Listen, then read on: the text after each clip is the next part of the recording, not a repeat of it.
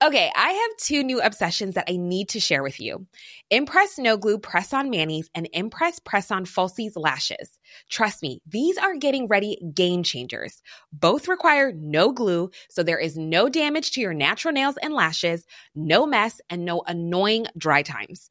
Just one step and you're done. Boom instant glam. Visit impressbeauty.com slash presson and use code PRESSON25 at checkout for 25% off Impress Manicure and Press-On Falsies.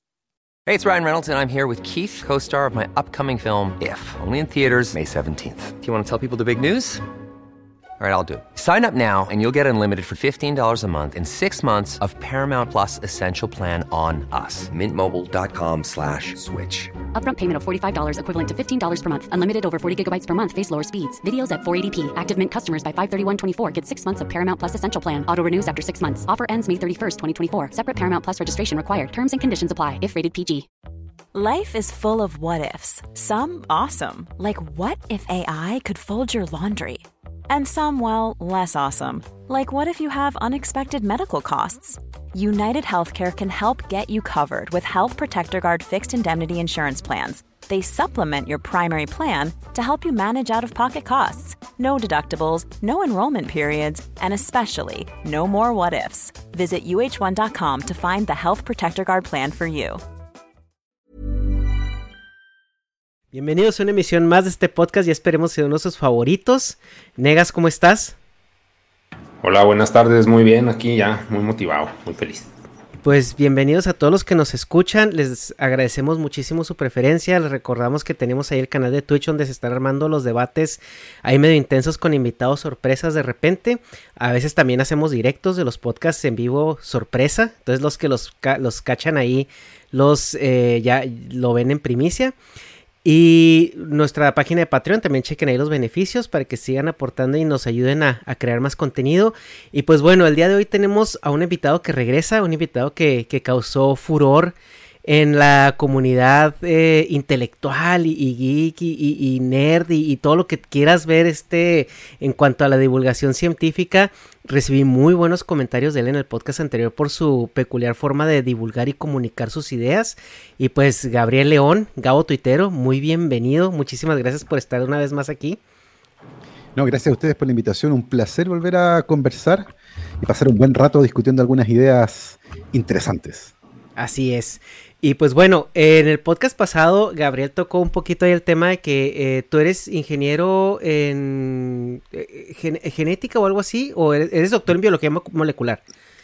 Yo soy de formación bioquímico y además doctor en biología celular y molecular. Fui académico e investigador en una universidad durante ocho años, pero después de ese periodo de tiempo decidí dejar la academia, cerré mi laboratorio y ahora estoy dedicado 100% a la comunicación de la ciencia. Y gracias por ello, de verdad. Y ahí en lo que tú estabas más o menos platicándonos de tu experiencia, salió ahí un temita que, a mí me, me, prende como adolescente en concierto de Justin Bieber, que es este la eugenesia. O sea, porque yo tengo eh, una, idea muy, muy marcada de ella, pero pues bueno, muchas veces nosotros pensamos de la eugenesia que vamos a, a configurar robots eh, biológicos, ¿no? del ser humano va a trascender en especie gracias a que un día vamos a estar manipulando con pincitas esos genes que nos van a hacer inmunes al, a la caída del asteroide, ¿no? Y antes de todo, quiero que nos cuentes tú un poquito qué es la eugenesia, eh, de qué va, qué, por qué nació y, y, de, qué, de con qué se come, pues. La eugenesia es una, un cuerpo de conocimiento, un cuerpo de ideas, más, que de conocimientos, eh, que dice relación con la capacidad de poder mejorar a la especie humana. Eh, el concepto es muy antiguo. De hecho, el término eugenesia es relativamente nuevo, es de fines del siglo XIX, pero la idea es muy antigua. De hecho, hay evidencia de tribus en el Amazonas, por ejemplo, eh, que cometían infanticidio cuando nacían niños que no eran aptos y los asesinaban sencillamente una vez nacidos. Eh, está el caso de Esparta, donde también había un consejo de ancianos, eh, de sabios, que podían decidir cuando alguien era apto o no. Y por lo tanto, si no era apto, inmediatamente era sacrificado, había infanticidio. En Roma también había una ley que obligaba a los padres a asesinar a sus hijos inmediatamente si es que nacían con alguna deformidad. Entonces, este, esta idea de, tratar de quedarse con lo mejor, por así decirlo, es bastante antigua. Eh, sin embargo, comienza a tener una suerte como de cuerpo eh, y, e ideas y se empieza a rodear de conceptos e incluso se convierte en una disciplina académica a fines del siglo XIX y principios del siglo XX. Eh, y dejó una marca. De hecho, la eugenesia tuvo journals científicos, había revistas de eugenesia donde investigadores publicaban sus investigaciones, hubo congresos científicos internacionales de eugenesia, pero finalmente el término el día de hoy se convirtió en un término oscuro, porque muchas de las ideas relacionadas con la eugenesia terminaron, por ejemplo, en el holocausto durante la Segunda Guerra Mundial. Eh, entonces eh, se convirtió en un cuerpo de conocimientos algo oscuro, como te decía. Eh, pero es interesante ver cómo el concepto desde el punto de vista histórico fue, como aglomerándose hasta generar algo que se convirtió en una disciplina. Y la historia es súper interesante porque parte con em, una comunidad de cristianos perfeccionistas eh, en Nueva York, en la parte norte del estado de Nueva York, cerca de Canadá, eh, armaron una comunidad de cristianos perfeccionistas.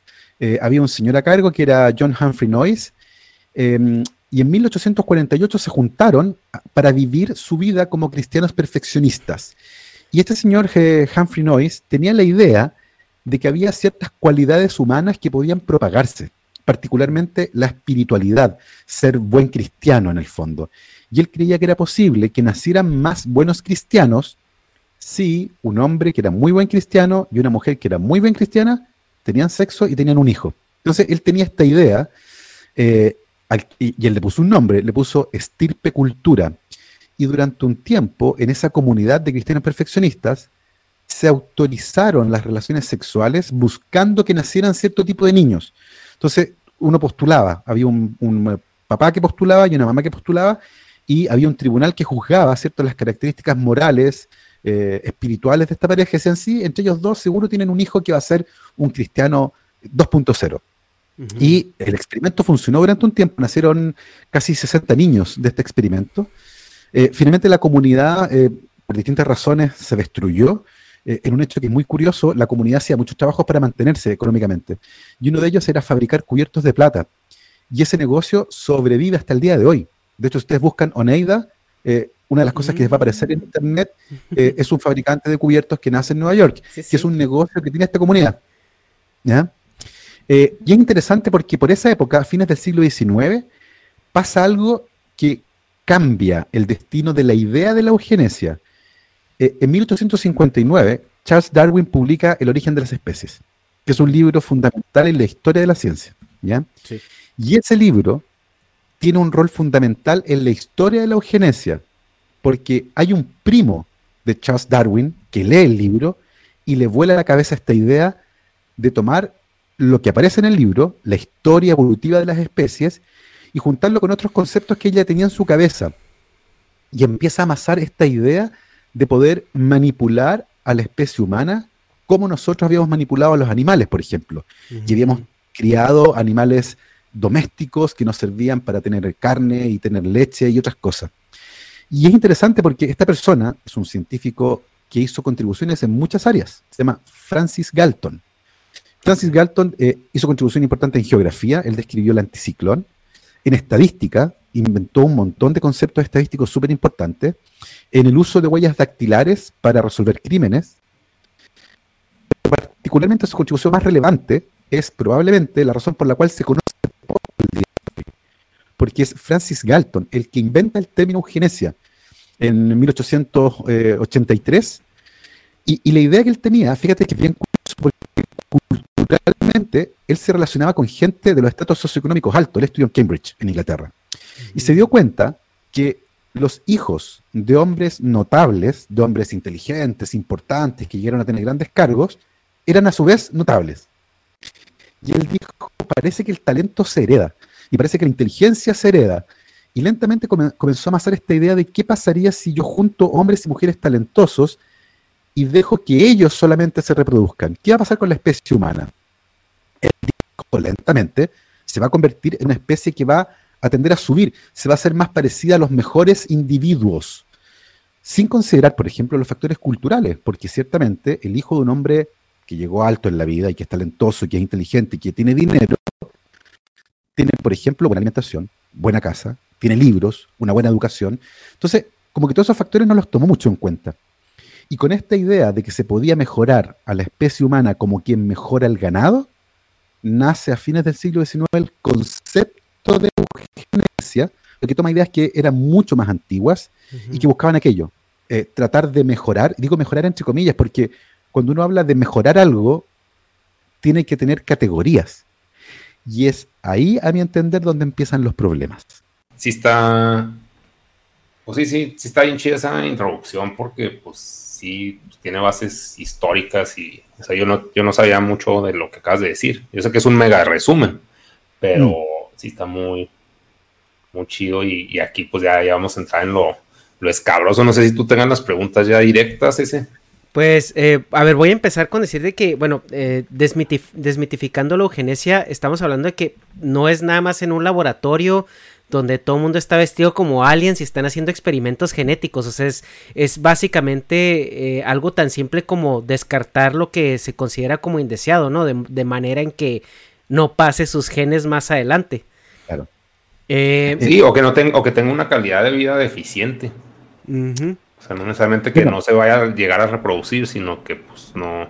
Bueno, también hay que definir calidad de vida, porque pues quiénes somos nosotros para decidir la vida, solo Dios. Pero pues sí, güey, o sea, que lo podemos decidir, o sea, pues no, yo prefiero tener piernas a no tener piernas. Para mí eso es calidad de vida. Pero pues, o sea, bueno, sí, no, no sé, dale, dale. No, sí. Adelante. Es, interesante porque están discutiendo dos conceptos que tienen nombre en la eugenesia, que es la eugenesia negativa y la eugenesia positiva. La eugenesia negativa es impedir que se reproduzcan los individuos que son catalogados como poco aptos. Y la eugenesia positiva es favorecer la reproducción de los individuos que se consideran más aptos. Y tengo la sensación de que el gran problema moral, ético, eh, más que técnico, porque como decía muy bien al principio, eh, esto, esto partió a fines del siglo XIX, o sea, a esa altura ni siquiera el ADN estaba descrito como material genético. Eh, todavía no sabíamos cómo se controlaban estos caracteres, pero, pero sabíamos que, y eso es súper importante, los hijos se parecían a sus padres. Y eso pasaba con las plantas, con los animales y también con los seres humanos. De hecho, cuando no se parecen, vienen los problemas. Porque si el hijo se parece más al vecino que al padre, bueno, ahí evidentemente un problema. Eh, y eso se sabía desde el punto de vista histórico. O sea, no, no es necesario tener, como decías tú, un laboratorio con gente disfrazada, como que estuvieran fabricando un satélite. No, se puede hacer seleccionando a quienes se reproducen. El gran problema es cuando uno empieza a discutir qué características son deseadas o no deseadas, qué es lo deseable y qué es lo que no. Fíjate que hay una anécdota súper interesante con Galton. Él, hacia el final de su vida, escribió una novela, eh, ficción, eh, que se llamaba El Colegio Eugenésico o la Universidad Eugenésica de Can't Say Where, eh, con K, que quiere decir básicamente no sé dónde. Em, y esta es una historia de una comunidad donde las personas tenían que pasar por un test de aptitud reproductiva. Mm. Y si tú fallabas ese test de aptitud reproductiva, te tomaban y te ponían en una colonia administrada por el Estado. Y tú básicamente te ibas preso a un campamento de trabajos forzados. Y si tenías la osadía de reproducirte, te caían las penas del infierno. Y solo los más aptos, eh, los más inteligentes, físicamente más adecuados, solo a ellos se les permitía reproducirse. ¿Para qué? Para que con el paso del tiempo la especie humana mejorara. Pero insisto, el problema es que hay que definir qué es lo bueno y qué es lo malo. Y empiezan a aparecer entonces categorías, categorías de seres humanos. Y es súper interesante porque esa discusión de categorías se mezcla con un debate cultural. Y es el debate que tiene relación con los distintos tipos de seres humanos que viven en este planeta. Y hacia mediados del siglo XIX, 1850, eh, empiezan a aparecer ideas de que existen razas, grupos genéticamente homogéneos, pero distintos entre ellos, de seres humanos. Y aparecen en esa época los amarillos, los negros y los blancos. Y la idea era que los grupos de Europa, por ejemplo, donde había blancos, pero eran todos blancos iguales, los españoles y los italianos eran distintos a los alemanes y los noruegos, era porque los blancos se habían mezclado y de alguna mm. forma se habían corrompido, pero había en la base un grupo que se mantuvo mm. puro. y emerge en 1850 el concepto de la raza aria, que aparentemente era la más apta, la más adecuada, la, mejor, por así decirlo, que son los blancos rubios de ojos azules, eh, muy fuertes, muy rápidos, eh, intelectualmente superiores al resto. Y cuando empiezan a aparecer esas categorías que se mezclan con las ideas de la eugenesia, comienzan a aparecer los problemas. Eh, particularmente cuando es la eugenesia negativa, es decir, aquella que busca evitar la reproducción de ciertos grupos, la que se empieza a tomar la agenda. Y esto se hace muy fuerte, particularmente en Estados Unidos. A comienzos del siglo XX, todos los estados de Estados Unidos tuvieron leyes de esterilización forzosa para aquellas personas que eran consideradas como poco aptas. ¿Quién define qué es poco apto? Los que se consideran aptos y por lo tanto se convierte en una cosa de poder. El grupo que está en el poder político elige qué es apto y qué no. Y eso hizo que, por ejemplo, eh, alcohólicos, prostitutas, gente que era considerada en aquella época como eh, tenían, categorías mm, de, problemas mentales, por ejemplo. Y estaban los morons, los, eh, los imbéciles, los estúpidos. Eh, había distintas categorías. y todos ellos eran puestos en hogares especiales y los comenzaron a esterilizar de manera forzosa.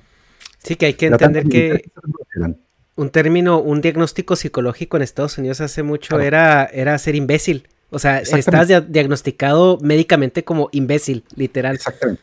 Exactamente.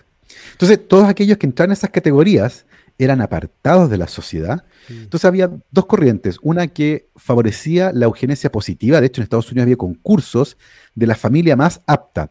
Y se elegía la familia que tenía eh, a los miembros más eh, físicamente adecuados. y, era como un modelo a seguir. Y por otro lado, a los que eran poco aptos se les encerraba y se les esterilizaba.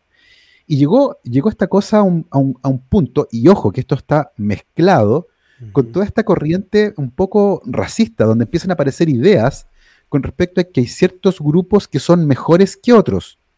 Y hay otros grupos que sencillamente son malos. O sea, se consideró durante mucho tiempo, por ejemplo, en aquella época la categoría negro eran los más torpes intelectualmente hablando. Y por lo tanto era deseable que ellos no se reprodujeran. Eh, particularmente que no se mezclaran con los blancos, porque eso atentaba contra los blancos, contra su, contra su acervo genético, lo estabas contaminando. Y de ahí vienen las leyes de, segregación racial. Todas estas ideas relacionadas con que blancos y negros no se mezclan, tienen que ver con esta idea de que el patrimonio genético de los blancos es mejor que el de los negros. Y por lo tanto, si hay un cruce, eh, un hombre blanco con una mujer negra o al revés, eso está yendo eh, en desmedro de los genes de los blancos, una cosa así, los está echando a perder. Y estas ideas se empezaron a consolidar muy fuerte en Estados Unidos y yo diría que llega a su clímax el año 1927. Ese año, eh, en una de las colonias donde tenían em, a estas personas que eran calificadas como poco aptas, eh, llegó una chica de 18 años que se llamaba Carrie Buck. Y ella llegó ahí, ella vivía en una, con una familia adoptiva, y quedó embarazada a los 18 años. Mm. Ella había quedado embarazada producto de una violación. Eh, una persona que vivía con ella en el lugar adoptivo la violó y la dejó embarazada.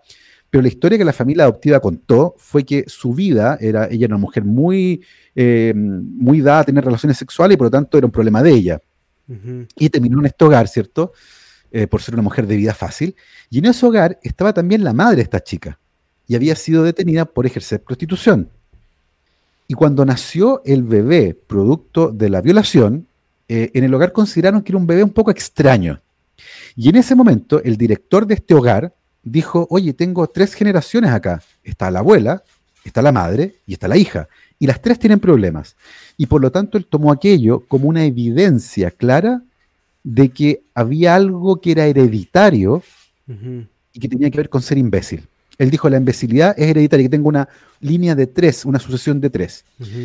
Y presenta un, caso en la corte para esterilizar forzosamente a esta mujer y llega hasta la Corte Suprema en Estados Unidos. Y la Corte Suprema examina el caso y el fallo es bien brutal porque dice en una, en una parte, uno de los jueces que redactó el fallo dice, tres generaciones de imbéciles son suficientes. Nuestra sociedad no puede permitir que estas personas se reproduzcan eh, y después meterlas presas, eh, porque es un atentado contra todos nosotros, y tres generaciones de imbéciles son suficientes y se dictamina la esterilización forzosa de esta mujer. Ese caso que ha sido fundamental, que todavía no es revocado, ojo, en Estados Unidos, todavía está vigente, por así decirlo, marcó el fin, eh, fue tan escandaloso esto, que hubo mucha presión para que estas medidas de, de, la esterilización forzosa comenzaran a caer. Y la presión de varios grupos, más progresistas y también algunos grupos religiosos, hizo que finalmente las leyes de esterilización forzosa hacia la segunda mitad, perdón, eh, hacia el final de la primera mitad del siglo XX, comenzaron lentamente a caer en Estados Unidos. Sin embargo, todas estas ideas que en Estados Unidos se desarrollaron de manera muy potente al alero de la ciencia, calaron profundamente en las ideas del régimen nazi que se estaba incubando en Alemania, desde 1930 en adelante. Entonces hubo una transferencia y todas las ideas relacionadas con la raza, con lo bueno y con lo malo, fueron transferidas desde Estados Unidos a Alemania. Entonces, estas ideas parten formalmente en Inglaterra, son exportadas a Estados Unidos, en Estados Unidos son trabajadas, se suman con estas ideas de que hay razas mejores y peores, raza porque, digo raza entre comillas, porque la raza no es un concepto biológico, es una construcción cultural. Y de ahí esas ideas son exportadas después a Alemania. Es que es muy impactante ese background histórico porque como comento, mucha, mucha gente cuando hablas de eugenesia se imagina lo que se puede hacer ahorita en laboratorios, ¿no? Y no, no te das cuenta de todo el, bagaje cultural y, histórico que trae detrás. Ah, y entender que realmente, o sea, un, ejercer eugenesia es esterilizaciones forzadas, eh, eh, prohibir este, a personas que se reproduzcan o fomentar a otras que lo hagan. Eh, eso ya es un principio de eugenesia, o sea, es, controlar el producto de la sociedad. Y uno, o sea, que consume mucho lo que es la ciencia ficción, pues no sé si te llegaste a ver la película de Gattaca. Sí, claro. Entonces, o sea, esa película como que te muestra un futuro distópico donde la eugenesia es el instrumento que se usa como para trascender eso, ¿no? Es donde llegaste como al punto donde hay una libertad absoluta para que todo mundo se reproduzca como quiera, pero empieza a ver esos problemas que acarrea la misma ciencia, ¿no? A su vez, porque, por ejemplo, ya pasando a términos eh, más actuales, que, que es donde, bueno, yo no veo yo concuerdo contigo, o sea, yo no veo eh, problemas con que haya eh, eh, mezclas entre lo que a la gente le domina razas o esto o aquello, sino más que las desventajas sociales que tengan, porque lo que tú hablabas de las tres generaciones de imbéciles es nada más que un sesgo de estadística, o sea, es un sesgo de confirmación. Y porque dicen, tengo tres ejemplos y eso es mi caso de estudio y aquí está la estadística sesgada, ¿no? Y, no fallan en tomar en cuenta el contexto cultural, el contexto social, el acceso a oportunidades, eh, la historia de, de, opresión que tienen, ya sea por, por la estructura social donde viven o por el nivel económico en el que se encuentran y se vuelve, se vuelve un, un, loop, ¿no? En el, en el cual la persona no puede salir de ello, pero por el mismo sistema, no porque esté en sus genes. O sea, es una cuestión ya que, que, trasciende la genética completamente. Pero pasándonos ya ahora sí a un término menos oscuro, este, en una sociedad que, gracias a Dios, cada vez tiene menos problemas de esos. No, no digo que no existan aún, pero cada vez se ven menos. Eh, entramos a otro, a otro problema donde... Sí. Perdón, perdón, perdón. Es que aquí, este, de lo que de todo lo que contó de la historia, yo quiero preguntar, ¿está comprobado? O sea, ahorita es como que me gatabó hablar de esto, pero está comprobado que si hay, es que no sé si sea la palabra, mejores especies, o sea, las razas de los humanos, o sea, lo que es negro, o sea, amarillos, blancos, o sea, si está comprobado de alguna forma este, científica que hay unos mejores que otros o es un pedo así, pues se puede decir hitleriano de que, ah, yo digo y así es. No, es bien hitleriano, como tú dices, Negas. sí, o sea, es absurdo. o sea, es absurdo caer en eso. o si hay como que puede haber un fundamento de que, ah, los negros tienen mejor masa muscular, los blancos, bla, y así. O sea, como, no que sean malos o unos y hay que matarlos o eliminarlos, sino de que, o sea, que se distingan claramente sus características mm. de acuerdo a su etnia. Sí, a ver, hay varias, varias ideas muy interesantes en esa, en esa, en esa pregunta, en esa idea. Eh, durante mucho tiempo, los blancos fueron considerados, fines del siglo XIX, principios del siglo XX, los mejores en todo, física e intelectualmente. Y eso comenzó a caer dolorosamente para quienes eh, presumían de la superioridad blanca, cuando lentamente comenzaron a competir, por ejemplo, con los afroamericanos. Y hay un caso que es fundamental, que es el primer campeón mundial de peso completo que era afroamericano, porque los afroamericanos peleaban solo entre ellos y los blancos solo entre ellos. Y en un momento dicen, pero si los blancos somos los mejores, ¿por qué no peleamos con los negros? En, esa, en aquella época, cuando todavía no les sí. y, les, y les dieron, pero bueno. Y en ese momento hubo una suerte. Bueno, obvio, le dieron el, blanco. Y. Hasta llevaban su topper para ir, para llevar, ¿no? Fue tremendo, fue tremendo. Y en esa época fue, fue casi un golpe al orgullo blanco. De hecho, hay una película que se hizo sobre esta historia que se llama La Gran Esperanza Blanca, The Great White Hope, que es la historia de cómo buscaron a un boxeador retirado para que viniera a recuperar el título del peso completo de boxeo de las manos de este negro que se las había quitado. Sí, sí, de este infiltrado. Es una, historia fascinante. De, hecho, la pelea donde, donde este boxeador afroamericano, cuyo nombre no recuerdo, está, esa pelea estaba filmada. Y la filmación de la pelea fue prohibida, estaba censurada para no herir el orgullo de los blancos. O sea, a ese nivel, ¿ya? Bueno, pues eh, que también de hecho hay un paréntesis, es de que hay los eh, en Estados Unidos los esclavos eran negros porque fueron los únicos que sobrevivieron el viaje. O sea, traían esclavos judíos, traían esclavos de eh, árabes y los únicos que sobrevivieron el viaje fueron los, los negros. Pero, y, y, sobre eso hay más ideas. Por ejemplo, durante mucho tiempo estuvo muy instalada la idea de que los afroamericanos eran menos inteligentes que los blancos. Y eso porque usualmente cuando se hacían test para medir la inteligencia, y digo inteligencia entre comillas nuevamente, y algo que vamos a discutir más adelante, eh, siempre les iba más mal. Pero pasa algo curioso cuando un niño afroamericano crece en el seno de una familia blanca, su rendimiento en las pruebas de coeficiente intelectual es tan bueno como sus pares blancos y mejor que sus pares afroamericanos. Y uno empieza a decir, ¿no habrá un problema cultural acá? Y ese es el gran problema. Y no solo eso, cómo, cómo distintas culturas ven distintos conceptos. Y eventualmente los test de coeficiente intelectual usados regularmente tienen un tremendo sesgo cultural, porque fueron hechos por blancos para blancos. Y por lo tanto es evidente que personas que vienen de otro, de otro extracto cultural no los van a entender bien y les va a ir muy mal, pero no es porque sean cognitivamente inferiores. Sin embargo, eso hizo que esta idea fuera tremendamente representada, incluso eh, eh, James Watson, premio Nobel eh, por la estructura del ADN, él dijo en público dos veces, repitió esta idea, que se sabía y todo el mundo sabía que los afroamericanos eran menos inteligentes que los blancos.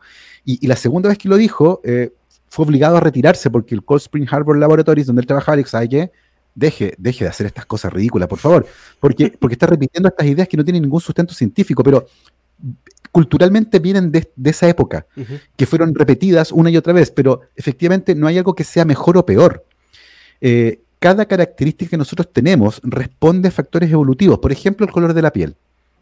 El color de la piel en los seres humanos es una característica que está profundamente moldeada por los aspectos evolutivos y tiene que ver con la presencia de un pigmento que se llama melamina, ¿cierto? y ese pigmento es el que permite absorber la radiación ultravioleta. Eh, y es muy interesante la historia de cómo se ha analizado la evolución de este pigmento. Porque fíjense que originalmente, cuando nuestros ancestros peludos perdieron el pelo corporal, la piel que tenían era clara. Y esa piel clara generaba grandes problemas en particular porque se destruía una vitamina que es súper importante para el desarrollo embrionario. Y por lo tanto se comenzó a seleccionar lentamente en África a pieles más oscuras, donde esa vitamina quedaba protegida por la piel. ¿ya? Eh, esa vitamina es el ácido fólico, por cierto, que es súper importante para el cierre del tubo neural y el desarrollo del sistema nervioso en general. Y es muy mm. sensible a la radiación ultravioleta. Y es muy interesante porque si uno mira en el mundo, en un mapa, la distribución de la radiación ultravioleta de norte a sur y los tonos de la piel de norte a sur, uno puede ver que hay una correlación perfecta entre la incidencia de radiación ultravioleta y la oscuridad de la piel. Entre más radiación ultravioleta, más oscura es la piel de las personas que viven ahí históricamente. Y lo que se cree entonces es que hay una presión selectiva por oscurecer la piel para proteger esta vitamina que es muy importante. Y ahora viene el otro problema. Eso quiere decir que originalmente todos los seres humanos tenían la piel oscura. pero el día de hoy no todos los seres humanos tienen la piel oscura.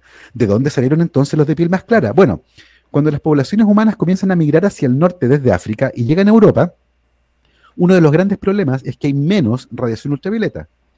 Y eso muy probablemente incidió en una menor síntesis de vitamina D, que es tremendamente mm. importante también para muchos aspectos del desarrollo embrionario. Y por lo tanto ahora, en el norte, una piel oscura era una desventaja. Y por lo tanto, la selección natural seleccionó a aquellas personas de piel más clara, que eran las que producían más vitamina D. Y por lo tanto, la migración de las poblaciones humanas hacia el norte fue acompañada de una modificación en el color de la piel que se adaptó a lugares con menor incidencia del ultravioleta, lo que generó las poblaciones que vemos el día de hoy. Oye, perdón, perdón, este, es, sí, estaba muy chida tu historia, nomás te voy a interrumpir, este, diciendo, no, no tendrá que ver eso también en la formación cerebral de que, pues, alguien con piel oscura, no, ya dejando el, color de piel, pero lo vamos a poner de alguna forma, está relacionado a climas tropicales donde hay abundancia de recursos alimenticios y el clima es más agradable para nosotros como mamíferos. Este, el vivir en el norte, donde hay menos recursos y es más difícil conservarlos, no por, por evolución, ¿no crees que cerebralmente los cerebros de, los, bueno, de, en este caso del norte, porque nadie vive en el sur mm. del mundo, donde los climas son fríos y no hay y está ligado a los blancos por, por lo que acabas de decir de la melanina. Ryan Reynolds here from Mint Mobile. With the price of just about everything going up during inflation, we thought we'd bring our prices down. So to help us, we brought in a reverse auctioneer, which is apparently a thing.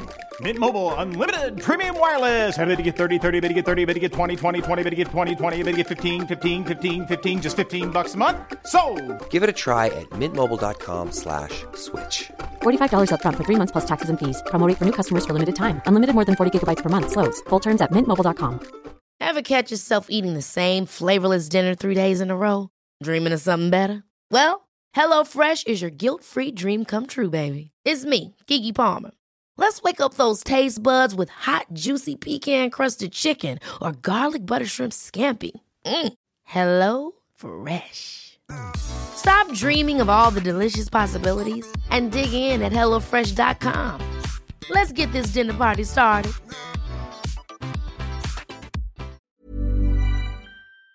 Chance, allá necesitaban más hacer máquinas o herramientas o procesos que hicieran pues climas más aptos en un lugar donde el clima no es apto, o sea, porque si lo de la, vitamina D, pues sí es algo que solo el cuerpo lo fue haciendo, pero ya como adaptabilidad de pues, vivir en el, en el norte, es de que, ah, pues tuvieron que desarrollar más el cerebro, por decirlo de alguna forma muy burda, y chance, pues por eso los avances tecnológicos están muy ligados a, pues, a Gran Bretaña, esa isla que pues es, mm. bueno, yo considero pues, son de alguna forma los dueños del mundo. Ese es un pedo ya hablando de conspiraciones, pero, o sea, como que ellos hicieron demasiada exploración del mundo, pero chance fue porque pues tenían más creatividad por el concepto de escasez en su ambiente. O sea, estoy teorizando nomás por bla, pero por todo lo que acabas de contar, pues digo, pues chance Sí. Pues sí, alguien que está siempre en la playa a gusto, pues, o sea, hasta pues, lo único que se te antoja pues es estar comiendo y cogiendo y pues te reproduces más y todo bien, pero o sea, si estás allá como que ni piensas en reproducirte, dices pues dónde va a vivir el niño, o sea, está bien frío aquí, se va a morir, tengo que hacerle una casa chida para que el niño viva, o sea, como que tienes más limitantes naturales de, del ambiente, entonces chance por eso. Bueno, es un, es un pensamiento nomás Quería mencionarlo aquí, meterlo. E, es una idea que ha sido explorada. De hecho, Jared Diamond, el autor de Guns, Germs and Steel, ha, estudiado también esto de por qué hay países ricos y pobres, por ejemplo. Eh, y hay una hipótesis que es bastante comentada, justamente que, habla acerca de eso, de cómo los países que son más ricos, los que tienen mejor clima y más acceso a comida, eh, eventualmente son más pobres, entre comillas, porque, como decías tú, eh, hay, una, hay una suerte de gap que no hay que llenar. No hay que hacer una casa gigante para protegerse del frío, por ejemplo. Pero, pero todos esos factores son culturales. Recordemos que la especie humana tiene unos 300.000 años, 250.000 o 300.000 años de existencia. La migración humana hacia el norte tiene unos 30.000, 40.000 años. pero a esa altura el cerebro humano ya estaba consolidado. y por lo tanto son aspectos más bien culturales más que genéticos. desde ese punto de vista, no hay diferencias en el funcionamiento del cerebro que uno pueda dar cuenta que se produjeron en los últimos miles de años, producto de que algunos vivieron en ciertas zonas. Eh, es mucho más factible, ¿cierto? Y la evidencia que tenemos apunta hacia allá que hay factores culturales. Eh, que tiene que ver con cómo Londres en algún momento fue la ciudad más importante del mundo, la más habitada. Y evidentemente, donde vive más gente. Pero perdón, ¿por qué pasaría eso? ¿Por qué sería la más importante del mundo? Porque empezó lentamente a tener dominio militar, por ejemplo, empezó a dominar el comercio. Eh, recordemos que muchas de las potencias europeas se hicieron a partir del dominio del resto del mundo. Eh, cuando Holanda eh, tenía el poderío naval, Holanda se convirtió en la potencia más grande de Europa, que después lo perdió a manos de los portugueses y los españoles. y, al revés, el que tenía el mapa iba a conquistar. Em, en, términos culturales uno puede ir ir hacia atrás, ir determinando cómo empiezan a aparecer estas grandes potencias. Y así como aparecieron los romanos, por ejemplo, que se convirtieron en un imperio, un poquito antes tenían a los griegos, que no se convirtieron en un imperio. Eh, con una cultura que era mucho más intelectual, por así decirlo, que exploraba las ideas, que dio origen a la democracia y a la filosofía. Pero los griegos no se convirtieron en un imperio, no tenían, no tenían ese ímpetu por salir a conquistar el resto, a diferencia de los romanos, que sí se convirtieron en un imperio. Y durante un tiempo lo dominaron hasta que se les salió de control y finalmente colapsó el imperio romano. Eh, y, uno, puede ir hacia atrás viendo esto, pero, pero finalmente tienes muchos factores culturales que explican muchas de las diferencias que uno puede ver, puede ver el día de hoy. Pero cuando empiezas a corregir y a eliminar estos factores que son culturales y llegas a lo biológico, te das cuenta que en el fondo somos esencialmente iguales.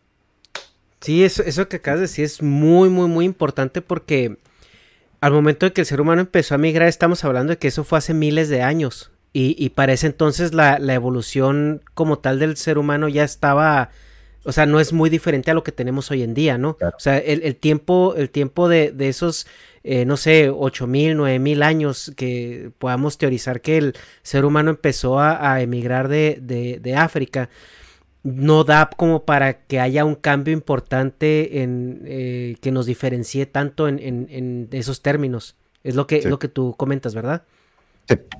Ahora, hay cosas que sí pueden cambiar, ¿no? Como por ejemplo las estaturas, eh, los, eh, las complexiones físicas, todo eso, ¿no? Y, y, eso también es lo que nos dice por qué en el norte la gente es como más grande y más musculosa, ¿no? O sea, tal vez porque dependen más de, de, su físico para poder sobrevivir. Y a lo mejor porque a, las orillas del Ecuador la gente tiende a ser como más de estatura mediana, eh, más galgas y, y todo eso. O a ver. Fíjate que hay una cosa que es fascinante. Eh, cuando uno mira eh, la estatura promedio en el mundo, eh, y si uno mira los datos de Chile, por ejemplo, el país donde yo vivo, yo mido un metro setenta. Y cuando yo voy al colegio de mi hija a buscarla, miro a los estudiantes de segundo preparatoria y son gigantes. Son todos más altos que yo. Y son, son chilenos como yo. Tenemos más o menos los mismos genes. Entonces dices, ¿por qué diablos la población chilena creció 20 centímetros en los últimos 30 años. ¿De dónde? Si no llegaron tantos alemanes a Chile. Bueno, la respuesta, y esa es la parte interesante de la conversación, que lentamente vamos a ir adentrándonos en la parte biológica, es que nosotros no somos nuestros genes. Mm. Somos nuestros genes más el efecto del ambiente. Mm. Entonces, claro, hay genes que regulan la estatura de una persona, que tienen que ver con cómo longan los huesos, qué tan resistentes son, cómo, cómo crece la musculatura. Pero para que esos genes funcionen de manera apropiada, tienes que tener, por ejemplo, una dieta adecuada. Si tú tienes genes que dicen que vas a medir dos metros, pero durante tu infancia nadie te da leche, no vas a medir dos metros. por ningún motivo, no tienes de dónde. Ahí tienes la influencia del ambiente. Y por lo tanto, lo que está ocurriendo en muchos países, particularmente en vías de desarrollo, tú estás notando que estas poblaciones siguen creciendo. Siguen creciendo porque ahora, que económicamente están mejor, y que su población se alimenta mejor, están estrujando los genes al máximo. Pero si mira otros países como Holanda, Holanda tiene la población más alta del mundo, pero ya llegaron a un plató, eh, ya llegaron al máximo, ya no siguen creciendo, porque le han explotado al 100% al potencial que tenían los genes, de la mano de la dieta, de una buena vida, de no tener enfermedades infecciosas cuando eres mm. joven. Y por lo tanto, todos los factores ambientales están en el óptimo todos los genes están en el óptimo, pero ya no hay más. Ya no hay dónde echar mm. mano porque se te acabó lo genético y lo ambiental. En cambio, países como los nuestros, por ejemplo, donde todavía están mejorando las condiciones de vida, donde lentamente las enfermedades infecciosas de la infancia han desaparecido, donde la dieta está mejorando, estamos todavía estrujando los genes. Y por eso uno puede ver que sigue aumentando la estatura promedio. Eso va a llegar finalmente a un límite, se va a estancar cuando el patrimonio genético, ¿cierto?, llega a su máximo. Pero, pero es interesante porque nos permite meternos en esto que, que, que a mi entender está en el fondo de la conversación y es cuánto sabemos sobre el componente genético versus el ambiental de características como el color de los ojos, la estatura o cosas que son aún más complejas, como, de nuevo entre comillas, la inteligencia. Y digo inteligencia entre comillas porque la palabra inteligencia no se usa como concepto por quienes estudian lo que entendemos por inteligencia. Lo que se estudia es la habilidad cognitiva, eh, que hay una definición que es la que más me gusta y es la habilidad para navegar por el espacio de los problemas. Es decir, cómo uno integra todos sus recursos cognitivos a la hora de resolver un problema. Y eso tiene que ver con la memoria de largo y corto plazo, con tu capacidad de pensar, con tu capacidad de proyectar ideas en el futuro, con tu capacidad de recordar cosas en el pasado. Y eso tiene que resolver más de una forma. Esa habilidad cognitiva también depende de factores que son ambientales. Entonces, es súper interesante cómo además no hay un gen involucrado en aquello. Hemos descubierto en los últimos 30 años que hay cientos de genes y cada uno contribuye muy poquitito. Y por lo tanto, si modificas un gen, el cambio que vas a ver va a ser casi nulo.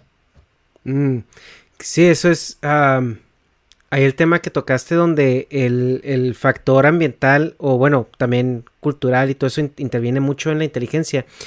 Eh, yo creo que también la inteligencia es algo que es, un parámetro que está siempre cambiante, porque como tú dices, o sea, no es como, ¿qué es la inteligencia? Es tu capacidad de memorizarte un libro completo, es tu capacidad de, de, de entender conceptos complejos de una manera muy rápida. ¿Qué es la inteligencia? Y es lo que me comentaron una vez en una plática, que dice, es que los test de IQ están demostrando que el nivel de IQ está bajando. Le digo, pues sí, güey, pero es que, ¿qué miden esos test de IQ? antes hace 30 años una persona inteligente era la persona que más memorizaba, la que más retenía información, porque no había este acceso inmediato que tenemos ahorita al Google, a las redes sociales, a las bibliotecas y a todo el conocimiento del mundo en, en la palma de la mano, ¿no? Que es este celular. Ahora yo siento que la inteligencia ha migrado un poco a o se ha reforzado más en reconocer patrones, en, buscar información, procesarla y aplicarla de manera eficiente. O sea, ya los parámetros por los cuales nuestros papás crecieron pensando que era ser inteligente.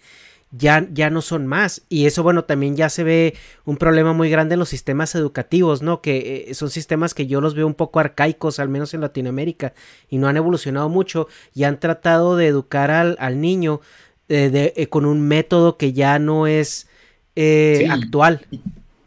Sí, ya no va con el ambiente porque pues ya todo el mundo tiene el celular, o sea, como que lo que estás diciendo pues es de que un niño inteligente es alguien que sabe buscar rápido en Google, o sea, a pesar de que pues Google busca solo, ¿no? Pero, o sea, escoger la mejor opción y luego de ahí migrarte a, una página que chance te tira un término que te va a refinar más la solución que tú buscas y agarrar ese término y, o sea, eso no lo hacías en la escuela, en la escuela nomás era, como dices, todo. Y saber aplicar esa información, o sea, porque... Eh, ahorita la, ventaja competitiva de, un trabajador o de una persona es que tan rápido asimilas la información y la, y la usas a tu, a tu propósito. Ese es realmente donde está ahorita la ventaja competitiva. Y Gabriel, la cuestión de, la, eh, de esta evolución de inteligencia eh, también está limitada, o sea, va a llegar un punto donde, donde el cerebro humano va a llegar a su, a su límite de aprovechamiento. Fíjate que eh, es interesante eso. Eh, está esta idea de que solo usamos el 10% del cerebro. ¿Lo han escuchado? Sí. Que yo, siento que es falso, ¿no? O sea, es un mito, es un mito que nace a fines del siglo XIX, cuando un psicólogo de Harvard dijo eh, en una cita textual que el hombre promedio usaba solo un pequeño porcentaje de sus recursos físicos e intelectuales. Y después un periodista tomó esa cuña y le puso un número le dijo, el científico de Harvard, Juanito Pérez, dijo que solo usamos el 10% del cerebro. Y eso se convirtió en un mito científico, ¿ya? eh, la verdad es que usamos el 100% del cerebro, no todo al mismo tiempo, si no sería caótico, pero, pero ciertamente usamos todo el cerebro, no hay, no hay zonas del cerebro que, no hayamos usado y que si le llegamos a usar nos vamos a convertir en una suerte de semidioses, no. Eh, sin embargo, es interesante mencionar que conocemos tanto del funcionamiento del cerebro como del espacio exterior, eh, que es aproximadamente, creen los neurobiólogos, un 5%. O sea, todavía no entendemos del todo cómo pensamos, cómo recordamos, y, y hay algunas ideas con respecto a cómo aparecen estas conexiones, pero, pero todavía nuestro conocimiento con respecto a la actividad del cerebro en relación a lo que conocemos como inteligencia es tremendamente limitado. Y por lo tanto estamos todavía en un camino por entender cómo funciona. Así que difícilmente podríamos decir que nuestra capacidad intelectual llegó a un límite. Eh, uno podría pensar que tiene un límite en el sentido de que el cerebro es finito y tiene un número finito de neuronas y, eventualmente un número finito de conexiones entre las neuronas. Pero eso también es elástico, cambia durante la vida, hay neuronas que se mueren durante un tiempo. Entonces, creo que es difícil anticipar una respuesta a esa naturaleza, entendiendo todavía que hay muy, mucho que no sabemos sobre el funcionamiento del cerebro. No, y además de cómo moldearlo en, en, las etapas iniciales, ¿no? Porque vemos, por ejemplo, que hay ciertas conexiones que si no se hacen a temprana edad ya no se pueden hacer de la misma manera de adultos. Eh, eh, eso se ve mucho con las personas que aprenden varios idiomas desde niños o aprenden a tocar instrumentos musicales desde niños que sí generan como un tren de pensamiento un poquito diferente al de una persona a la cual no tuvo esos privilegios, ¿no? Por así decirlo. Entonces yo creo que desde ahí, ¿no? O sea, desde ahí, bueno, ¿cómo sabemos que vamos a llegar a un punto donde, donde llegamos al tope, ¿no? O sea, porque aún no definimos ese proceso que, que estira de manera efectiva el, el, aprovechamiento, ¿no? Que podemos tener de, de mm. nuestra capacidad de procesamiento. Algo que ahorita tú dijiste sobre el, los, los genes, que si modificáramos un gen, eh, a lo mejor el, el, el, efecto sería mínimo. Pero pues también vemos que hay, hay otros genes que, que con uno que tengas este por ahí averiado es una vida de catástrofe, ¿no? Entonces, la pregunta que yo iba antes de la, de la, gran pregunta de Negas, que sí la pensé y, y, la verdad es que dudé en hacerla y pues, te agradezco mucho Negas por, por hacerla de esa manera, es ahorita la, la eugenesia moderna ya está tratando de, de arreglar problemas modernos, ¿no? Sabemos mucha gente que, bueno, eh, gracias a la ciencia, a la tecnología, a la medicina moderna, tiene vidas más largas de lo que debería de tener naturalmente por condiciones genéticas, ¿no? O sea, hay muchos síndromes genéticos que, que pautan la vida de una persona a 15, 20 años, 25 años y vemos que estas personas ya vivieron 30, 35, ya se reprodujeron, sus hijos traen también el mismo bagaje genético y ahí el, el, el, mi pregunta hacia, hacia el alcance de la eugenesia es, ¿es la eugenesia la respuesta para la, la continuación de la selección natural que nosotros hemos coartado? Muy probablemente no. Eh, ¿Por qué? Eh, más, allá, más allá de que técnicamente hablando, muchas de las cosas eh, que uno puede pensar en términos de laboratorio y manipulación de genes que, eventualmente vienen de la mano con esto, no están puestas a punto todavía, eventualmente en el futuro sí, pero, pero ahora no. El gran problema que existe es cómo yo decido qué genes son, entre comillas, buenos o malos. Eh, y tenemos lecciones históricas muy importantes que muestran que cuando en una población el acervo genético se hace más estrecho, es decir, es más homogéneo, ya no hay tanta dispersión de genes distintos y empiezo a hacerlos todos más parejitos, que eso es lo que ocurre cuando uno selecciona. Cuando tú seleccionas y mira, esto es deseable. Y ese es el problema. ¿Es deseable para qué? ¿En qué contexto? Eh, ¿En qué escenario? ¿Bajo qué condiciones naturales? Históricamente, los genes humanos han sido seleccionados por el ambiente. Y el ambiente es cambiante. ¿Qué va a pasar cuando nosotros reemplacemos a esa selección natural por la voluntad humana?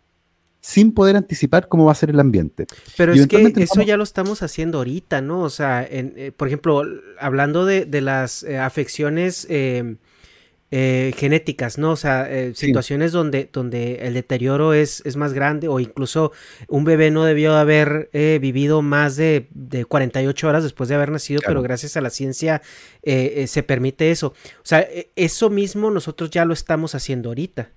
Sí, pero hay un, hay un límite ahí que conceptualmente es importante y que tiene que ver con el uso terapéutico de herramientas que permiten, por ejemplo, distinguir cuando un embrión tiene una mutación asociada a una enfermedad letal de pronóstico que no tiene vuelta, versus elegir ciertas características como, voy a decir, la altura, el color de ojos, el color de pelo, el color de piel la inteligencia. Entonces, conceptualmente es distinto, porque muchas aplicaciones son consideradas como terapéuticas, ¿cierto? Tú evitas, eh, si tienes, por ejemplo, y ya sea técnicas como la fertilización in vitro y los vientres de alquiler y cosas de esa naturaleza, eh, tú puedes, en un pool de embriones, buscar aquel, sabiendo que, por ejemplo, uno de los padres portador de una mutación que eventualmente, si se presenta en ciertas condiciones, podría ser que ese mm, feto sea inviable. Eh, y que nazca y que tenga este problema y que tenga una vida miserable. Bueno, y puedes elegirlo. Tiene un carácter que es terapéutico. Para a, una a, eso, eso es a lo que me gustaría que, que, exploráramos al menos mm. ahorita, porque yo creo que dentro de esa parte eh, lo estamos haciendo de una manera eh, vamos a hacer, vamos a hacer la utópica, ¿no? O sea, vamos a ponernos en una situación donde lo que nos interesa es el bienestar de las personas en, en la cuestión de funcionalidad. O sea, que sea una persona que independientemente de si va a medir un metro y medio o dos metros o si este, que sea una persona que, que, que tenga una calidad de vida lo que nosotros consideramos estándar. Y, y, y bueno, en el, en el, mejor de las intenciones, ¿no? Sin, sin hacer superhumanos por lo pronto. Y yo creo que ah, vamos a explorar un poquito en eso porque también ahí hay mucho tema con las cuestiones culturales y religiosas, ¿no? O sea, que, que a pesar de que, que, que, se está tratando de hacer un bien, hay un poco hasta de hipocresía en esas, en esas situaciones dependiendo de para dónde se incline la balanza. Entonces, ¿cuál es el alcance que tenemos nosotros ahorita actualmente? Y por actualmente me refiero desde hace 5 años hasta los próximos 15 o 20 años que se pueda pronosticar, ¿cuál es el alcance real que tenemos nosotros para interferir con esa, con, esa, con, esa selección embrionaria, por así decirlo, o con esa manipulación también? Sí.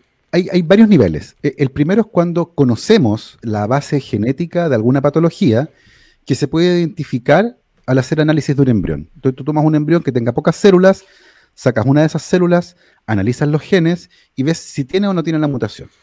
Eh, si la tiene, descartas al embrión y si no la tiene, puedes implantar ese embrión y terminar el embarazo, por ejemplo. Eso se puede hacer para muchas enfermedades cuando se sabe que son monoalélicas, o sea, hay un gen involucrado. Eh, ir, a, buscar más genes es muy complejo. Entonces, hay muchas enfermedades donde falla un gen y la enfermedad se manifiesta.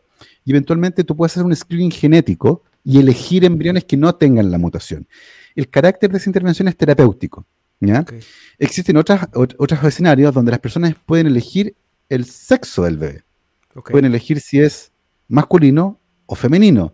Y uno ya empieza a interferir ahí lentamente, está metiéndose en otro terreno, porque, porque eso ya no tiene un carácter terapéutico.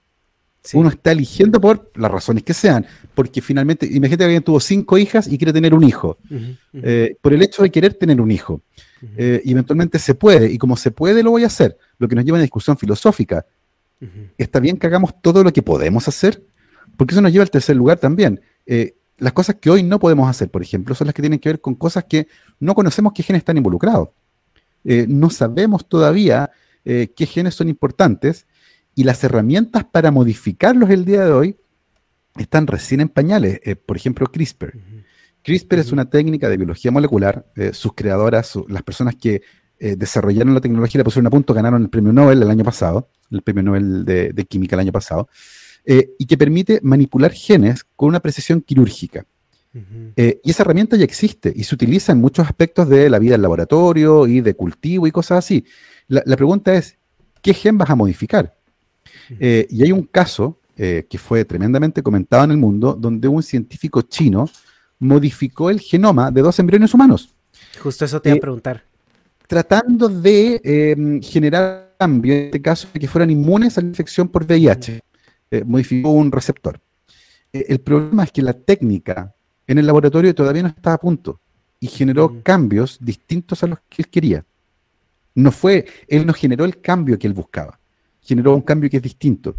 Y por lo tanto, existe una incertidumbre enorme con respecto a qué les va a pasar a esas personas. Entonces, nosotros, en este caso un científico, generó un experimento en un contexto de incertidumbre y modificó el genoma de una persona e introdujo esos genes en el patrimonio de la humanidad sin conocer las consecuencias de ese cambio. Apocalipsis zombie. Ahí viene. Estamos metiéndonos, en un, estamos metiéndonos en un terreno que es un poco complejo porque si no entendemos bien todavía cómo operan estos genes, tal vez sea mala idea ponerse a jugar con ellos. Tal vez sea mejor entender primero la biología de estos cambios y luego eventualmente intentar cambiarlos. Y por eso, en el mundo, los científicos que trabajaban en esta área se pusieron de acuerdo y decidieron generar una moratoria a este tipo de experimentos con seres humanos. Dijeron, bueno, esto es tan complejo, no lo entendemos bien, la técnica todavía no funciona bien, bien, bien, y por lo tanto no los vamos a hacer. Y ese fue un acuerdo entre los científicos. Aquí este comentario controversial. Eh, durante las grandes guerras, en especial la Segunda Guerra Mundial, se hicieron muchos experimentos con humanos y se descubrieron muchas cosas y la medicina avanzó grandemente. Obviamente estos experimentos pues son ni siquiera éticos y son bastante inmorales, pero probaron ser efectivos. ¿Qué tal si, por ejemplo, hay gobiernos eh, como los que aquí tanto les gusta satanizar a Occidente como China o, Rusia que tienen un control diferente sobre su población y ellos sí están haciendo esos experimentos en encerrado y descubren eh, la, epítome de, de, la siguiente fase del ser humano? Eh, ¿Eso se, se platica? ¿Qué tan, tantas posibilidades hay? ¿O realmente hay un entendimiento de, de todos los científicos que es algo con lo que no se ven de meter o con que sí se ven de meter? A ver, los científicos son seres humanos eh, y, por lo tanto están eh, presas de todas las actitudes que uno puede encontrar en la naturaleza humana. Y así como hay gente buena y gente mala, hay científicos buenos y científicos malos. Eso de partida. los científicos no son la reserva moral del mundo, por así decirlo. y por otro lado, los medios que tú utilizas para obtener un conocimiento deberían importar. Eh, los experimentos eugenésicos que se hicieron durante la Segunda Guerra Mundial, por una parte, no buscaban aumentar tanto el conocimiento con respecto a ciertas cosas, porque eran experimentos bien brutales. O sea, no necesitamos inyectarle agua de mar en las venas de una persona para entender que agua de mar no debería ser inyectada en las venas de una persona, pero se hizo. Eh, y se hizo muchísimas veces. Entonces, ¿qué aprendimos de aquello? Y es interesante porque fíjate que cuando ocurren los juicios de Nuremberg, uno de los primeros juicios es el juicio de los médicos, donde todos estos científicos que coordinaron e idearon estos experimentos fueron juzgados. Y la defensa de ellos era que muchas de las ideas que ellos tenían y que llevaron a la práctica se hacían en Estados Unidos 20 años antes. Lo que te conté de, estas cosas eugenésicas y de la esterilización. Entonces, esa fue su defensa. Y dijeron, esto no está normado, no hay una ley que impida hacerlo. Y de ahí emergen los códigos de Nuremberg, que se convirtieron en los fundamentos de la bioética actual, que son los que regulan la investigación biomédica, con cosas tan obvias como que el consentimiento para participar en un experimento es voluntario. O sea, si yo quiero hacer un experimento con Negas, le tengo que preguntar, oye Negas, mira, quiero hacer este experimento contigo, ¿quieres o no quieres? Y él tiene que tener el derecho a mm. negarse sin consecuencias negativas para él. Incluso él podría decirme que sí y arrepentirse dos días después y él tiene derecho a arrepentirse e irse sin que yo le pregunte nada. Y todo eso se empezó a normar. Y el día de hoy, mm. todas las investigaciones biomédicas que se realizan con seres humanos y también con animales deben ser visadas por un comité de bioética que debe garantizar que, uno, la pregunta científica que se está haciendo justifica el experimento. O sea, es una pregunta sin respuesta. No puede ser repetir algo que ya sabemos, por ejemplo, que hace mal. Eh, y que se cumplen todas estas normativas de que es voluntario, de que es informado, de que no va a haber dolor, de que no hay peligro más allá de lo que es razonablemente esperable. Y todas las universidades del mundo que hacen investigación en esta área deben tener entonces un comité de bioética que supervise los experimentos, que los vigile y que lleve la cuenta de ellos. Eh, y eso lo sé por experiencia propia porque fui vicepresidente de un comité de bioética en una universidad y me tocó durante mucho tiempo revisar eh, las actas de esos experimentos, eh, revisar los documentos asociados, por ejemplo, a los consentimientos informados, a monitorear que se cumplieran, a resguardar la documentación y los datos de las personas, cosas de esa naturaleza. Entonces, la investigación biomédica hoy es muy distinta a como era hace 80 años atrás, porque básicamente no existía una normativa. Y hoy sí existe una normativa. ¿Y, qué pasa? perdón, perdón que te interrumpa, pero, o sea, ¿qué pasa mm. si de repente China dice, me vale madre, yo voy a hacer lo que ah. se me da la gana y, y pélensela, ¿no? O sea, ¿qué, qué, qué, repercusiones o quién entraría? O, o, si eso a lo mejor abre la puerta, ¿no? Porque, o sea, si China dice, yo voy a hacer lo que yo quiera y, y, y háganle mm. como quieran. Bueno, o sea, Estados Unidos, Rusia se van a, se van a permitir decir, ah, no, bueno, nosotros sí somos buenos y nos vamos a quedar atrás, por así decirlo. Bueno, fíjate que parte de la respuesta está tal vez en lo que ocurrió con este investigador chino. Eh, yo no sé si ustedes saben lo que le pasó a él. Eh, yo supe que lo habían juzgado, pero, o sea, supe que le dieron sus palmaditas de no, no, no, y lo juzgaron, pero no supe realmente qué pasó después. Está en la cárcel. Está en la cárcel por haberse saltado todas las normativas de bioética que existen para investigación con humanos en China. Entonces, todavía sigue existiendo en el mundo una idea bastante firme de aquello. Ahora, eso no, eso no quita que haya por ahí alguno que es un free rider y que se las quiere dar. Por ejemplo, hay un científico italiano que lleva años amenazando que quiere hacer un trasplante de cabeza. No sé si lo han escuchado. Eh, tiene un paciente. bueno, lo cancelaron, ¿no? Porque se encontró el amor el paciente. Claro, entonces entonces, que aparezca por ahí un tipo loco y que quiera hacerlo, va, a ser difícil que lo haga por su cuenta en, en, un en el de su casa, ¿cierto? Porque todavía ese tipo de cosas no se puede hacer en el garage de una casa. Pero eso no quita que evidentemente aparezca por ahí un centro de investigación. Nosotros en secreto nos vamos a dedicar a esto eh, sin contarle a nadie. Puede pasar, pero el día de hoy existe un consenso, eh, yo diría relativamente general a nivel global, sobre ciertos tipos de experimentos que no vamos a hacer. Ok, ok. Bueno, es, que sí suena, suena muy bonito, pero pues sabemos que a la hora de los trancazos todo se vuelve muy brutal y se vuelve muy despiadado y, ninguna de las potencias se quiere quedar atrás. Ahora, ¿quién es la primera en, irse como rock, así completamente de saltearse las cosas? Ahí es donde va a estar el, problema, porque ¿qué haces? O sea, ¿qué haces? Mira, estamos todavía en una zona eh, algo gris, porque como te decía, todavía las técnicas de biología molecular no han llegado al punto en el que uno puede hacer estos experimentos de manera segura, sin generar cambios no intencionales, por ejemplo, o solo generando el cambio que uno quería hacer. Y el gran problema además es anticipar el efecto de ese cambio en un ser humano completo que tiene 25.000 genes y que además está sometido a ciertas presiones ambientales, porque tú puedes generar un cambio que tenga consecuencias que no pudiste anticipar. Y a lo mejor esa persona en 20 años más le pasa algo terrible. Y ese es el problema de empezar a hacer cambios de esta naturaleza hoy, porque no tenemos las herramientas y no podemos anticipar lo que va a ocurrir. Entonces, claro, uno podría pensar que hay aplicaciones, entre comillas, que son buenas. Por ejemplo, evitar el sufrimiento de alguien que eventualmente va a nacer con una mutación que va a producir una enfermedad terrible. Y el día de hoy existen algunas herramientas que permiten en algunos contextos, como en el caso de la fertilización in vitro, de hacer screening de embriones.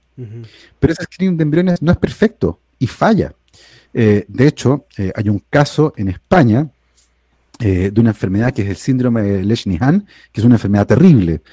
Es probablemente la enfermedad más extraña que existe. Mm. es una enfermedad que afecta a una enzima que cambia el metabolismo del ácido úrico, que es una cosa que se asocia con la gota, pero por alguna razón produce defectos en el funcionamiento del cerebro que, entre otras cosas, hace que estas personas se automutilen y se comen a sí mismos. Mira, mira la cosa rara. A partir del, mal funcionamiento de una enzima vinculada con, con la degradación del ácido úrico, aparece la conducta automutilante y se comen las puntas de los dedos y se comen la lengua, y se comen los labios, se sacan pedazos, eh, y no pueden controlarlo. Y, eso uno no puede anticiparlo. a partir que, que es como, como ese meme, ¿no? De que, oiga, usted tiene una enfermedad muy rara, y luego, ¿cómo se llama? ¿Cómo se llama usted?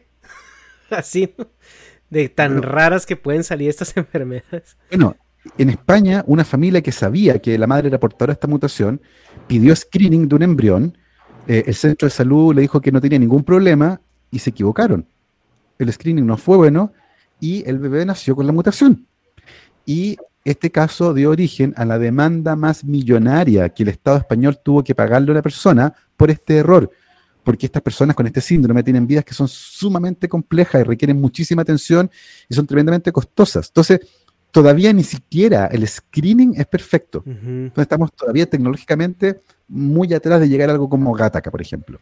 Sí, ¿no? y, aquí, este, que de acuerdo, pues a esto de la eugenesia, y pues que no, estamos muy lejos de Gataca. Mm, por ejemplo, actualmente, ¿qué se puede considerar que a nivel comercial y de consumo nosotros ya tenemos relacionado con la eugenesia? O sea, para quitarle un poco el estigma de, ah, está mal. Porque si nos vamos a extremos gataca, pues sí vamos a caer en muchas, este, pues moral que pues es muy futurista. Pero a nivel actual, ¿qué se puede considerar eugenesia que ya consumamos?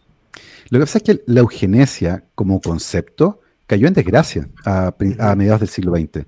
Cuando, cuando se entendió lo que ocurrió en la Alemania nazi y se reconstruyó cómo esas ideas se fueron generando, y que se incubaron desde el tiempo de Galton, eh, la palabra eugenesia y todas las ideas asociadas a la eugenesia fueron desterradas. Eh, como te digo, eh, hoy día son un cuerpo de conocimientos que consideramos oscuro, porque se mete en unas problemáticas que son gigantescas, porque categorizan a los seres humanos.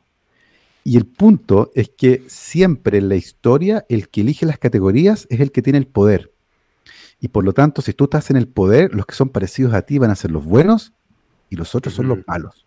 Entonces, ese es el problema, que depende de la naturaleza humana. El día de hoy la eugenesia no existe como disciplina científica.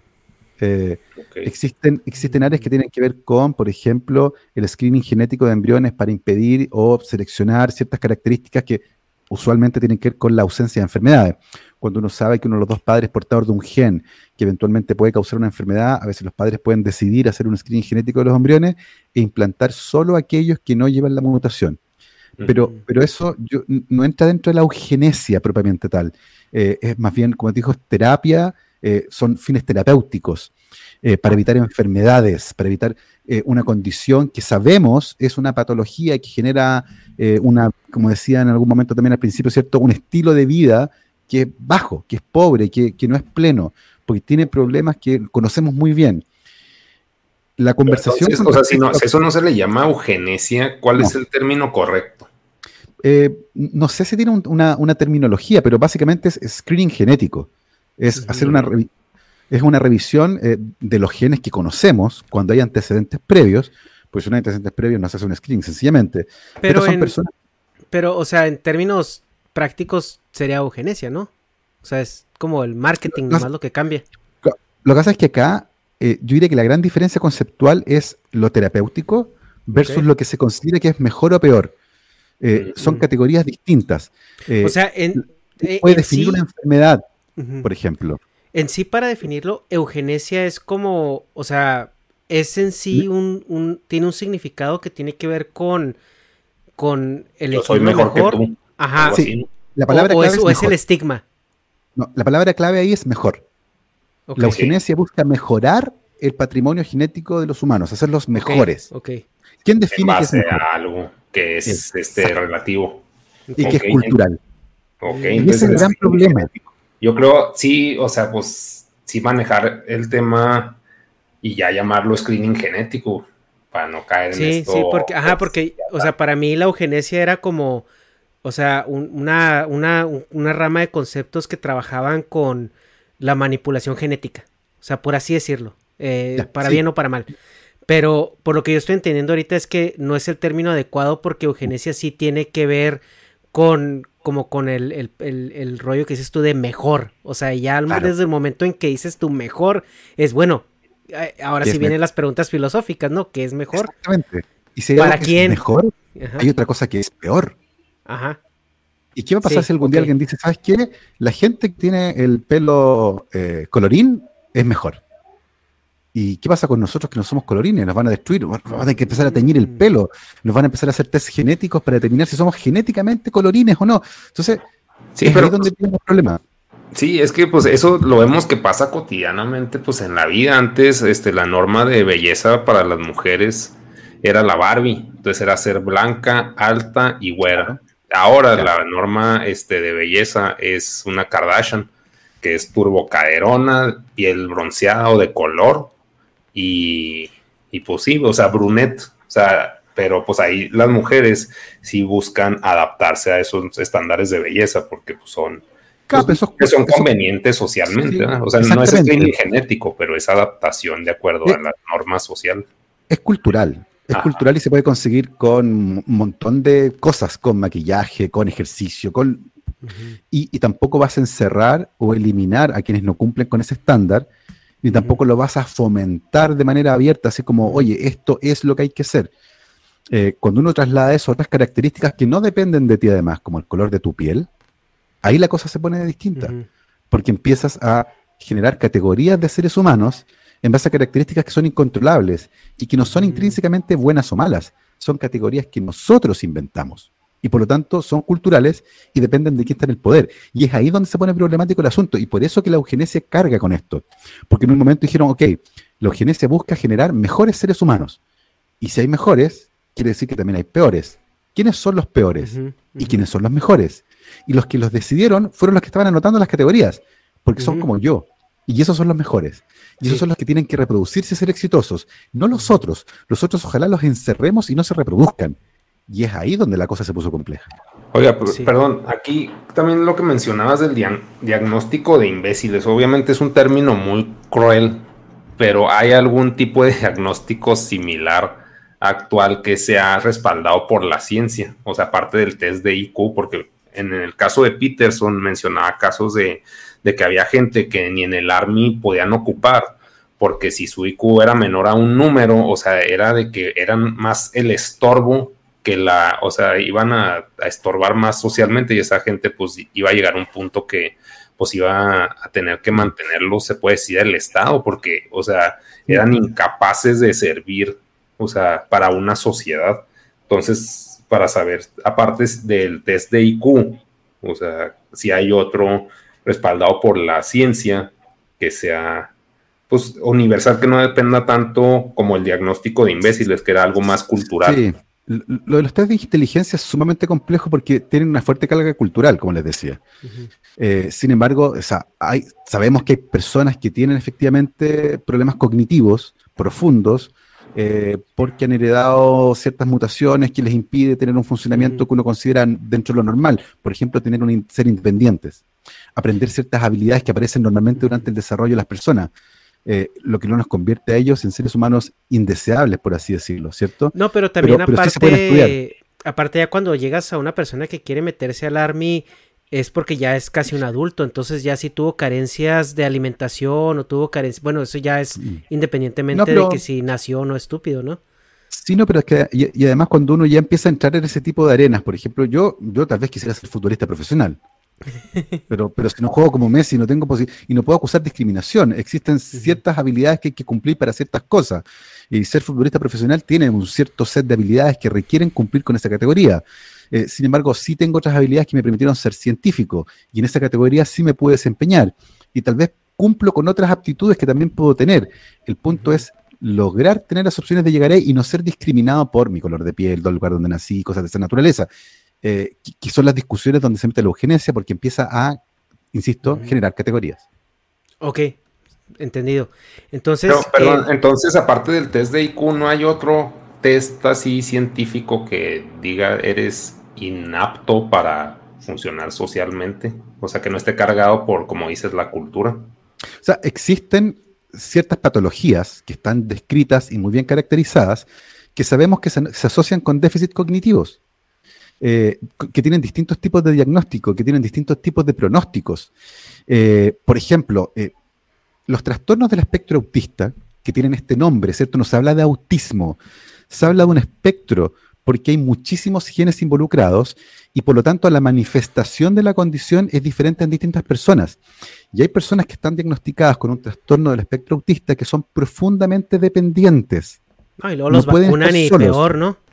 Y, no pueden estar solos y requieren... Y hay otros que son súper independientes y pueden tener una, vida que consideremos, entre comillas, normal. Entonces, ojo con eso también. Eh, y, eso ocurre porque, de nuevo, hay muchísimos genes involucrados. Es como un tablero de control donde modificas unas pocas cosas. Entonces, eh, se hace complejo. Hay otros casos donde es muy claro, es 1 o 0, es súper eh, binario.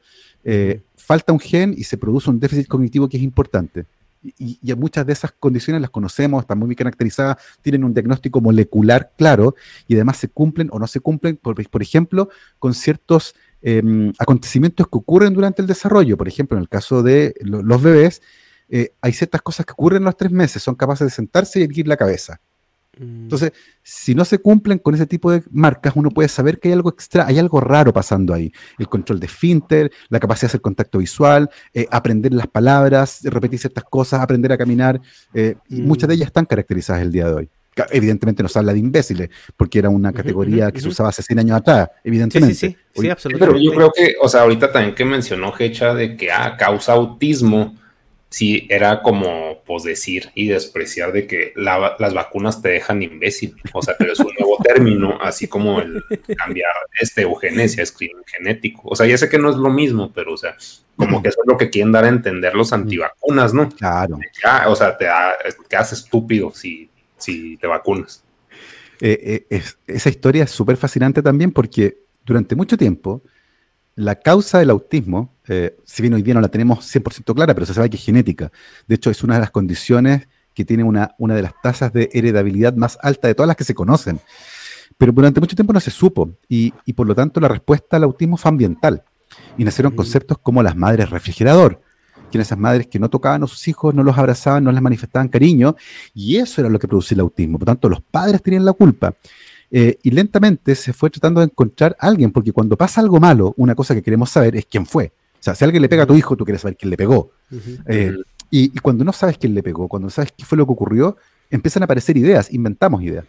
Eh, y una de esas ideas que se inventó a mediados de los 90 fue que el mercurio en las vacunas se vinculaba con el desarrollo de autismo, asumiendo que todas las vacunas tenían mercurio, y no hay ninguna vacuna que tenga mercurio. Hay algunas pocas vacunas que tienen un preservante que se llama timerosal, que es etilmercurio, que es una molécula que contiene mercurio, pero eso no la convierte en mercurio.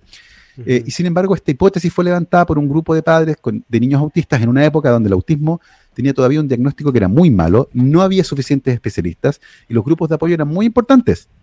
y, en ese y en ese marco, en esa, en esa época, nace esta idea que se comenzó a masificar gracias también al boom de Internet.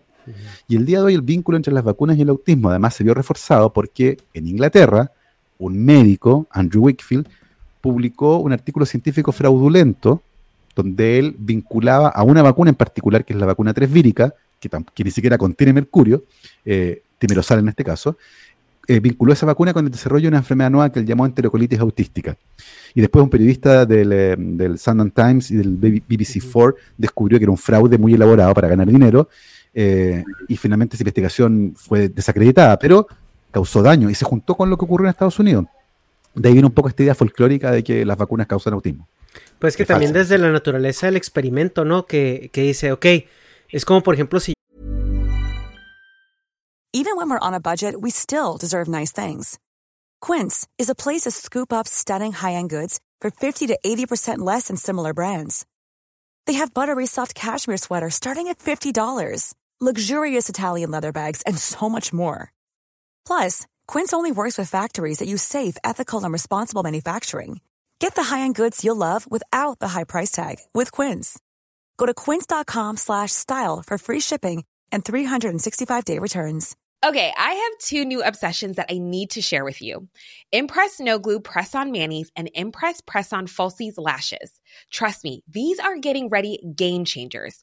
Both require no glue, so there is no damage to your natural nails and lashes, no mess, and no annoying dry times. Just one step and you're done. Boom instant glam. Visit impressbeauty.com slash presson and use code PRESSON25 at checkout for 25% off Impress Manicure and Press-On Falsies. Hold up. What was that? Boring. No flavor. That was as bad as those leftovers you ate all week. Kiki Palmer here, and it's time to say hello to something fresh and guilt-free. Hello Fresh. Jazz up dinner with pecan-crusted chicken or garlic butter shrimp scampi. Now that's music to my mouth. Hello Fresh. Let's get this dinner party started. Discover all the delicious possibilities at hellofresh.com. Yo agarro todos los pacientes que tienen ahorita cáncer en un hospital y luego veo sus hábitos y luego veo que todos eh, tomaron agua en algún momento. Digo, ah, es que el agua causa cáncer. O sea, es como una, una, una, una prognosis bastante sesgada, o sea, eh, pues de dónde él agarra que la vacuna esa fue la que causó el autismo, seguramente porque los que estudió estaban vacunados de eso, ¿no? Sí, no, no, yo creo que ahí tiene la, la, ventaja de la ignorancia de la gente, porque, o sea, para que pegue la idea, porque si tú dices el agua da cáncer, como todos tomamos agua a diario, pues decimos es una eh, estupidez. Era, un ejemplo. Uno no se vacuna a diario. No, sí, estoy de acuerdo, pero, o sea, ah, el punto es de que, pues, la ignorancia también dices, ah, pues chance es cierto, dicen pero como yo no sé, pero dicen, pues ha de ser verdad. Y como los que vendieron la idea, pues fueron ellos. O sea, sí, entiendo que, pues obviamente no estás a favor de que el agua de cáncer. Pero, no, sí, es que, o sea, busca, busca cualquier cosa, ¿no? O sea, supongamos que de los, de, de los 10 pacientes que tienes con cáncer, descubriste que los 10 fueron a Six Flags, güey. Entonces ya dices que Six Flags causa cáncer, o sea. Claro. Sí, sí, pero, o sea, como lo, lo manchan con, con cosa científica que es, pues, de la ignorancia pública, pues ya como que lo hace más creíble. Sí, porque tú también vas a Six Flags, o sea, es, es volver a lo mismo. o sea, como que dices, no, pues eso no me da, o sea, yo no soy autista. O sea, no. Bueno, sí, pero sí, sí entiendo el punto, pues. Eh, ahora, bueno, volviendo un poquito a, los terrenos grises de, lo que viene siendo este, el, el screen genético. Eh, no, recuerdo exactamente dónde lo escuché o dónde lo leí. Seguramente fue este Richard Dawkins, porque ese, ese, tipo es, un, es, bestial en la forma de comunicarse con la gente. Pero que él decía que son como nuestras cosas moralinas y, religiosas la que todavía nos tiene con gente con síndrome de Down aquí en el planeta. Porque dice que esa es una, una condición que con la tecnología que tenemos ahorita disponible es algo que pudiera ya ser cosa del pasado. Pero pues todavía estamos muy, muy, este, comprometidos con, con, sobre todo nuestra cuestión religiosa, nuestra cuestión esta moral, ¿no? Nuestra brújula moral, que nos dice, oye, dale tranquilo en esta parte, o sea, eh, como que no juegues a ser Dios. Sí, es una discusión súper interesante porque así como Richard Dawkins tiene esa opinión y dice, estas personas son una carga para, el planeta. Eh, sería interesante saber, uno, por qué son una carga, eh, en qué momento se materializa esa carga. Y, por otro lado, hay otras personas que opinan que es parte de la naturaleza humana, que es parte de lo que uno encuentra cuando eh, seres humanos se reproducen y nacen, y es parte de la diversidad genética humana, y está ahí. la pregunta es, ¿por qué hay que eliminarlos? ¿Por qué hay que pensar en dejar de... ¿Te das cuenta? ¿Por qué nosotros vamos a decidir eso? ¿En base a qué? Bueno, ahora, no, no sé si fue Richard Dawkins, ¿eh? yo lo escuché en algún momento y... Creo que sí. Y, escuché ese, ese comentario y por la, por la naturaleza del comentario me relaciona más con Richard, ¿no? Pero, pues, por ejemplo, sí, pero también estamos de acuerdo que ahorita están ellos vivos por la tecnología que, les metemos a ellos para que sobrevivan tanto tiempo y incluso, o sea, eh, se reproduzcan y todo, eh, porque hay, hay, parejas de, de, personas. pero, pero la tecnología es eso. O sea, yo, yo en la prehistoria me hubiera muerto porque uso anteojos, tengo lentes de contacto y soy miope y me corté el tendón de Aquiles y me lo tuvieron que reparar. Entonces, la, eso es parte de los beneficios que tiene vivir en una sociedad que genera avances eh, que nos permiten que si una persona tiene el corazón malo, se lo podemos cambiar por otro de un cadáver. Eh, y, y, hay donantes de corazón y hay donantes de... Y son cosas que podemos hacer. Y así como volamos en avión, también podemos hacer este tipo de cosas. Entonces, es parte de lo que ocurre cuando llegamos a este nivel de desarrollo. Sí, eh, antes de que... no es como que rayar en, ah, mátenlos a todos, son indeseables, sino el decir de que, pues, por ejemplo, yo también, si pudiera modificar, bueno, para empezar, que tú quisiera tener hijos, pero si pudiera escoger, ah, pues, no va a tener problemas de visión. Yo diría, ah, sí, palomeale ese, ¿cuánto me va a salir extra? Ah, pues va a tener, también tenemos garantía que no va a tener down. Ah, pues también ese, quiero ese servicio. O sea, como que si son cosas que no es de que ah, hay que eliminarlos a todos, pero que se pudiera enfocar en el desarrollo de la no, y que, conste que como consumidor de que quieres un hijo con ciertas características. Y, y, antes de que se nos echen aquí encima, no es de que estemos diciendo que está mal tenerse down, o sea, tener down o lo que sea, simplemente estamos usando un, una frase que alguien dijo como ejemplo para abrir conversación, ¿ok? Sí, y, pero, pero sobre eso hay algo que es interesante, que es la incertidumbre. Porque uno puede decir, mira, está este gen que hace tal cosa, pero hace esa cosa en un contexto ambiental determinado, con ciertas características que no están bajo nuestro control. Y por lo tanto las consecuencias negativas de aquello en el futuro de tus hijos, nadie las va a saber hasta que sea demasiado tarde. Y ese es el gran problema de empezar a seleccionar. Porque muchas veces esa selección va a ser lo que la selección dice que va a ser, y van a tener visión 2020 toda la vida, pero además a lo mejor les aumentó el riesgo de algún tipo de cáncer porque no sabíamos que había una interacción entre ese gen y otro más.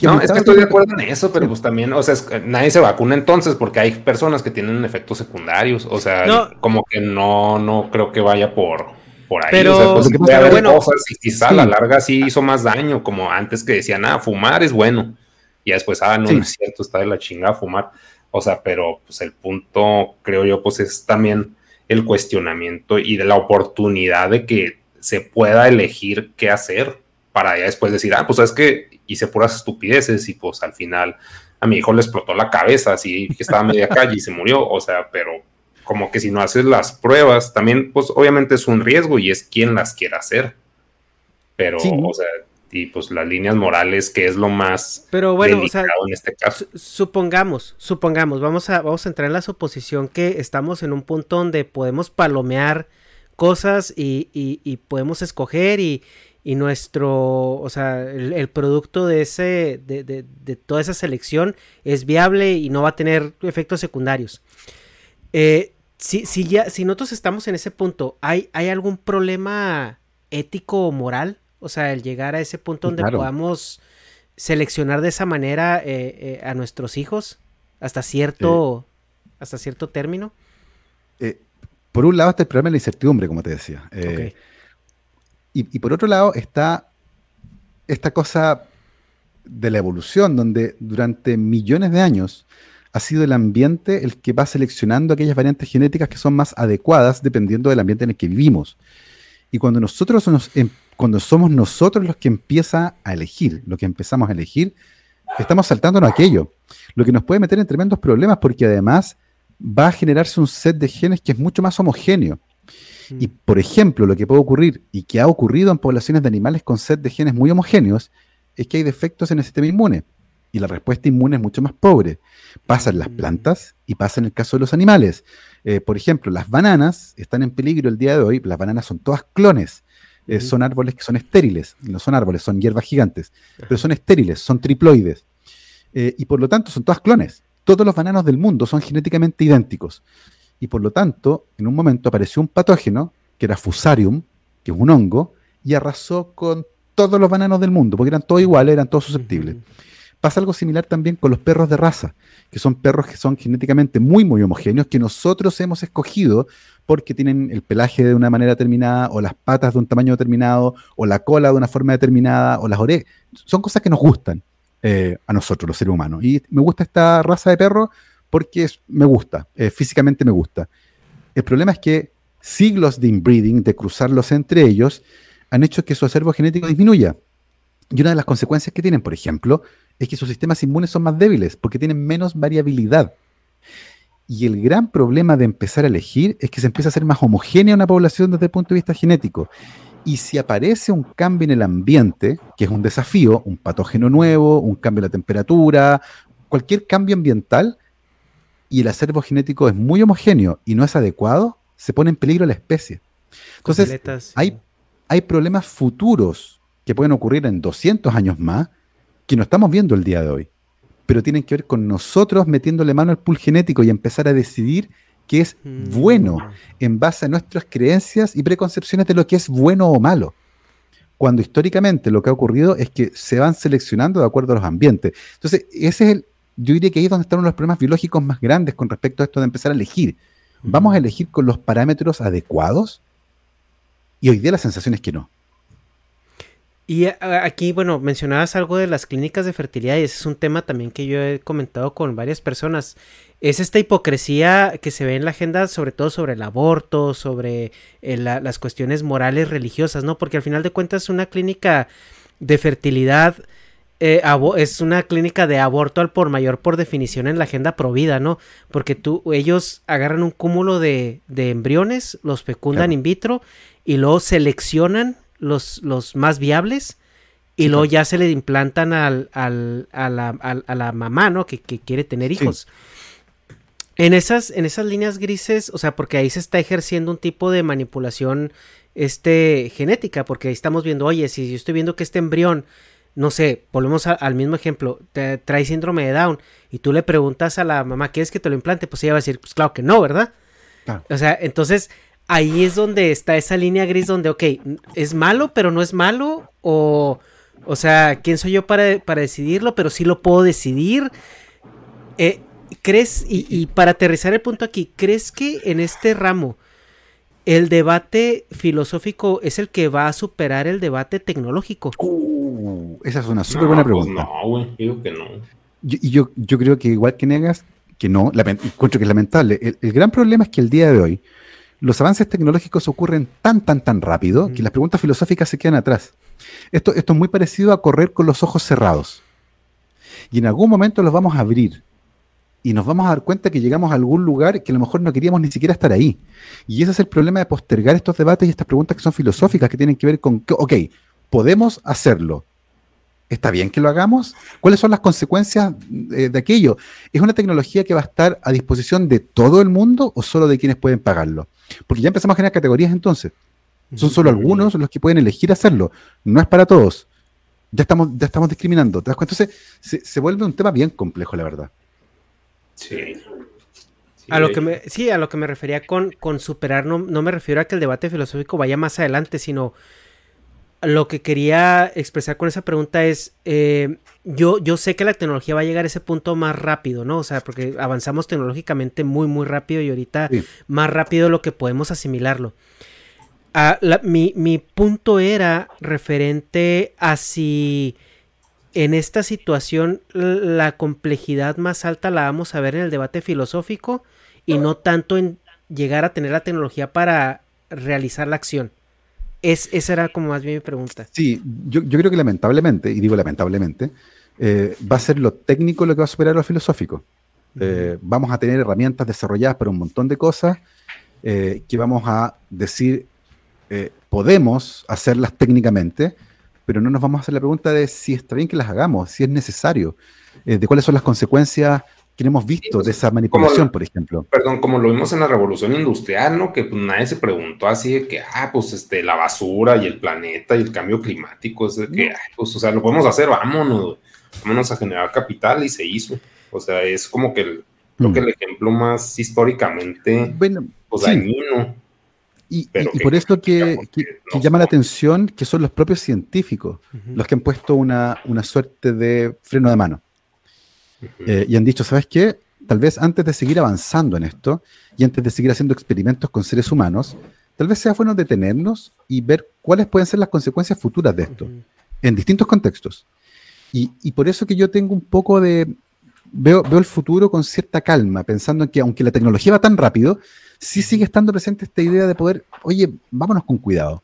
Eh, ya hay algunos ejemplos en la historia donde nos ha superado esto y hemos llegado a lugares donde no queremos ir.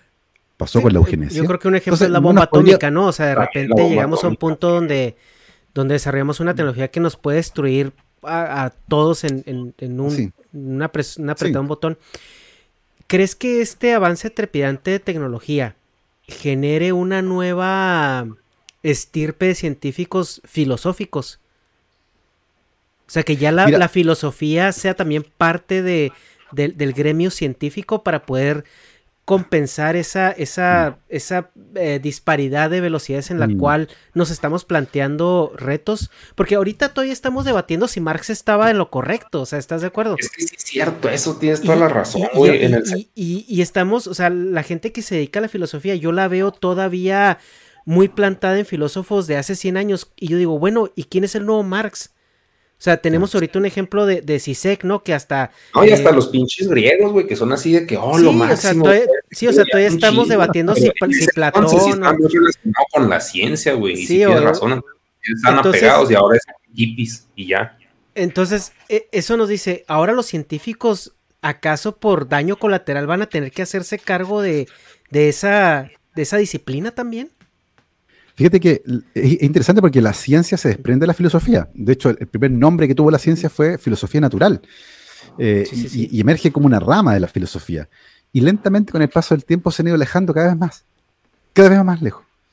Eh, y, la filosofía de la ciencia y la historia de la ciencia están completamente separadas del ejercicio de la ciencia. Eh, y, quienes la ven desde afuera, particularmente los filósofos de la ciencia y los historiadores de la ciencia, apelan para que se encuentren un poco más. pero, tengo la sensación de que son caminos que van cada vez más por separado a mí me encantaría que se juntaran un poco más, que empezaran a converger.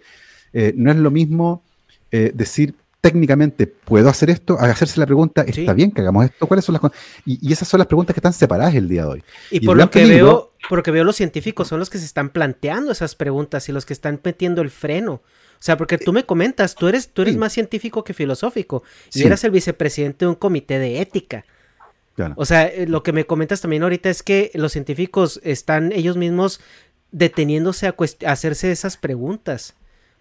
Sí, sí güey, es que ahorita creo que también, o sea, el pedo filosófico sí está turbo separado. No sé si voy a poner otra vez de ejemplo la revolución industrial, o sea, desde el momento que se puede hacer, hazlo, ya es un chingo.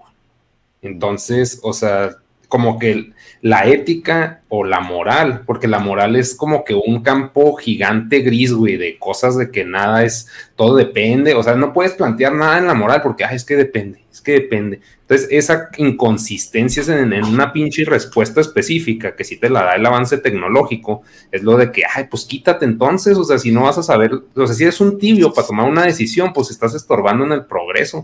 y en realidad, pues no podemos definir qué es progreso. Lo que define qué es progreso es el capitalismo. Es, ¿Puede generar más? Sí, hazlo.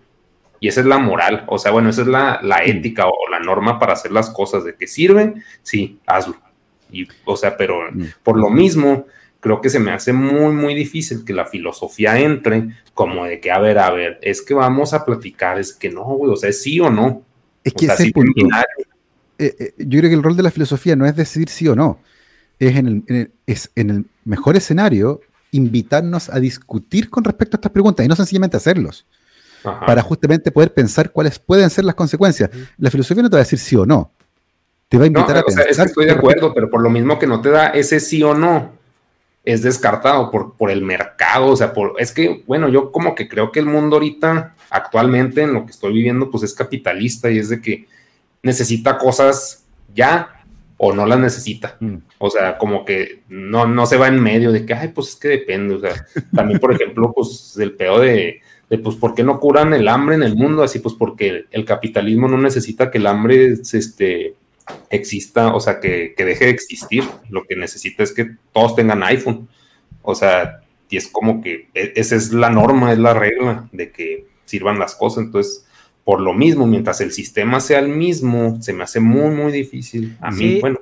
Hay, algo, algo que dijiste, Gabriel, antes de que termines tu idea, es que la filosofía te invita a pensar. Y es como un ejercicio, ¿no? O sea, te da las herramientas para que tú empieces a generar un pensamiento crítico y propio y personal y tú mm y vayas y pienses en la inmortalidad del cangrejo. Pero ahorita estamos ya en una situación tecnológica donde eh, no sé si tengamos ese tiempo para ponernos a pensar tan, tan así, tan a nuestras anchas, ¿no? Bueno, pero, pero siento que es importante que mantengamos ese impulso por sentarnos a pensar, porque si sencillamente soltamos todas las amarras, podemos terminar con un problema gigantesco en las manos. Sí, claro. Eh, y el día de hoy, con los desafíos que estamos enfrentando, piensen en la pandemia, por ejemplo, en la crisis climática, necesitamos pensar, necesitamos pensar cada paso que vamos a dar. Y no sencillamente por el hecho de si sé que puedo saltar tres metros, voy a saltar tres metros, voy a caer ahí. Sin ver bien antes qué va a ocurrir cuando hago aquello y dejo de hacer otra cosa. Por eso es que es importante que hagamos estas preguntas. Por eso es que es importante que los mismos científicos que están trabajando en CRISPR, por ejemplo, hayan decidido que no van a meterse en ese tipo de experimentos hasta no tener claridad con respecto a a sus potenciales beneficios, a sus riesgos potenciales y a cómo vamos a tener acceso a esta tecnología. Entonces, me parece, interesante. ¿cómo se, escribe eso de CRISPR? Así eh, como... C-R-I-S-P-R, CRISPR. O sea, como este dorador, algo así. Como, como, como, eh, es un acrónimo eh, súper complejo que es como, déjame, déjame buscarlo porque Ah, es que me suena así como a fritanga, o sea, de, sí, de, de, como de crisp. Sí, pues, crisp eh, R. Sí. Okay. Eh, ah, ya, ya, ya, ya. Ok, ok, ok, ok. CRISPR quiere decir Clustered Regularly Interspace Short Palindromic Repeats. que es una sigla en inglés eh, que quiere decir secuencias palindrómicas cortas repetidas y, espacialmente, y regularmente interespaciadas, eh, que son básicamente fragmentos de ADN que están eh, repetidos en el genoma de las bacterias y que se encontraron ahí hace muchísimo tiempo atrás y alguien descubrió que era una suerte de sistema inmune bacteriano que le permitía defenderse de virus. Y cuando había un genoma viral que entraba a la bacteria y que la bacteria ya había sufrido una infección, iba a esa base de datos, tomaba ese pedacito de ADN que era complementario al genoma viral y lo cortaba. Y al cortarlo, inactivaba el genoma viral. Y eso permite cortar pedazos de ADN de manera muy, muy eh, específica. Y esas herramientas se han adaptado para poder hacer cambios en los genes. Eh, se han hecho en bacterias, se han hecho en plantas, se han hecho en un montón de sistemas, e incluso, como les decía, en humanos, en un experimento que fue bien polémico y que tiene al, encargado de ese experimento, un investigador chino, en la cárcel, por haberse saltado todas las normativas de biótica que regulan la investigación con seres humanos. bueno, pues, eh, está muy es, que esta plática da para un debate científico, un debate filosófico y, lo que le sigue, ¿no? Hasta moral. Mm, Pero, eh, eh, bueno, yo te agradezco mucho que estés con nosotros una vez más. Este siempre es una delicia poder platicar contigo y, escucharte cómo articulas eh, lo, que, lo que comunicas. de verdad, estamos muy, muy agradecidos.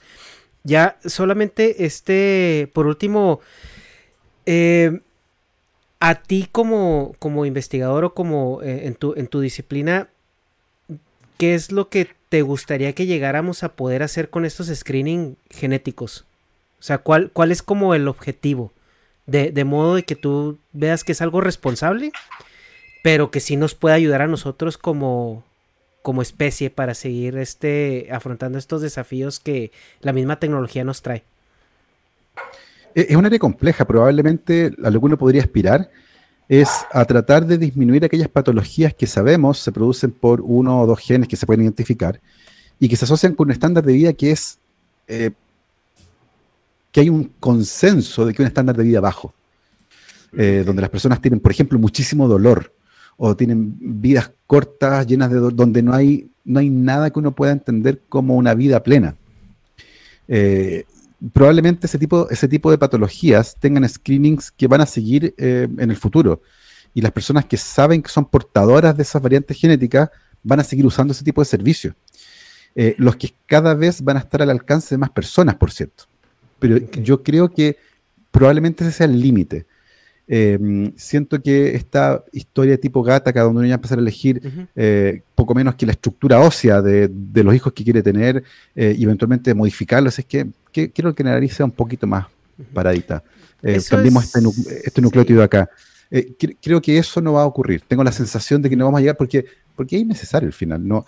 el riesgo es gigantesco para un beneficio que es súper limitado y que eventualmente se puede hacer de otras formas, como, no sé, una, lámina de plástico a la nariz y levantarla artificialmente. Entonces, ¿es necesario ir a manipular los genes para conseguir aquello? No, ese tipo de cosas. no, y aparte Gataca es un, es un ejemplo de ciencia ficción. Que, solamente eh, exagera. Eh, bueno, es que el, progreso tecnológico es rápido, pero, pero no es, no es de la noche a la mañana. O sea, no un día te vas, no, no, no ocurre esos cambios tan grandes en una generación. O sea, no es de que tú naciste así y tu hermano ya va a nacer este con todas estas eh, eh, eh superhumano ajá, ventajas. Sí. Pero, pero hay que estar muy pendiente justamente de esos cambios que son graduales, porque finalmente uno no se da cuenta. Eh, cuando es tan gradual, que dice, oye, ¿cómo llegamos a esto? Bueno, porque hace 20 años atrás nadie puso esta pregunta. Sí. Pero es que también, o sea, lo que mencionaste de, de la cuestión estética, de que pues sí sale más barato operar una nariz poniéndole un plástico adentro que modificando la estructura genética de pues, una especie. Pues, tienes mucha razón y aparte el capitalismo, suponiendo sigue existiendo el capitalismo, pues es mejor que este, tener a un ser humano imperfecto con muchas cosas a consumir estéticas que tener a alguien perfecto que ya no va a comprar maquillaje. O sea, eso, es lo que, eso es lo que va a frenar. No, A, la mierda la cuestión filosófica, a la mierda todo eso. El capitalismo es el que va a frenar que nos convirtamos en superhumanos perfectos Adonis. Eh, Gabriel, muchísimas gracias por estar aquí. Un, un, gusto tenerte. Dinos nada más dónde te encontramos y ya te dejamos ir. Me encuentran en Twitter e Instagram como arroba Gabo Tuitero. Eh, algunos de mis libros están disponibles eh, fuera de Chile, en México, en España. Así que búsquenlos por ahí, pueden encontrarlos la ciencia pop y también otros libros que son para niños, como por ejemplo, ¿qué son los mocos? y otras preguntas raras que hago a veces, con preguntas muy interesantes que hacen los más pequeños con respecto a cómo funciona su cuerpo. Eh, y eso, así que ahí me encuentran arroba Gabo Tuitero y nada, nos estamos eh, encontrando en el futuro cercano para tener otra conversación tan interesante como esta. No, muchísimas gracias y de verdad te agradecemos tu disposición y, eh, con la pena, pero sí la tomaremos, ¿eh? eh sigan su podcast, La Ciencia Pop en Spotify. A mí me encanta, me fascina y, si quieren tener más de Gabriel, que yo estoy seguro que sí, vayan ahí a verlo a Spotify. Aquí dejaremos el link. Muchísimas gracias, a todos, chavos. Gracias, Negas, por estar aquí. Gracias, Gabo. Gracias, muchas gracias, Gabo. Y nos vemos en la siguiente. Bye. Bye.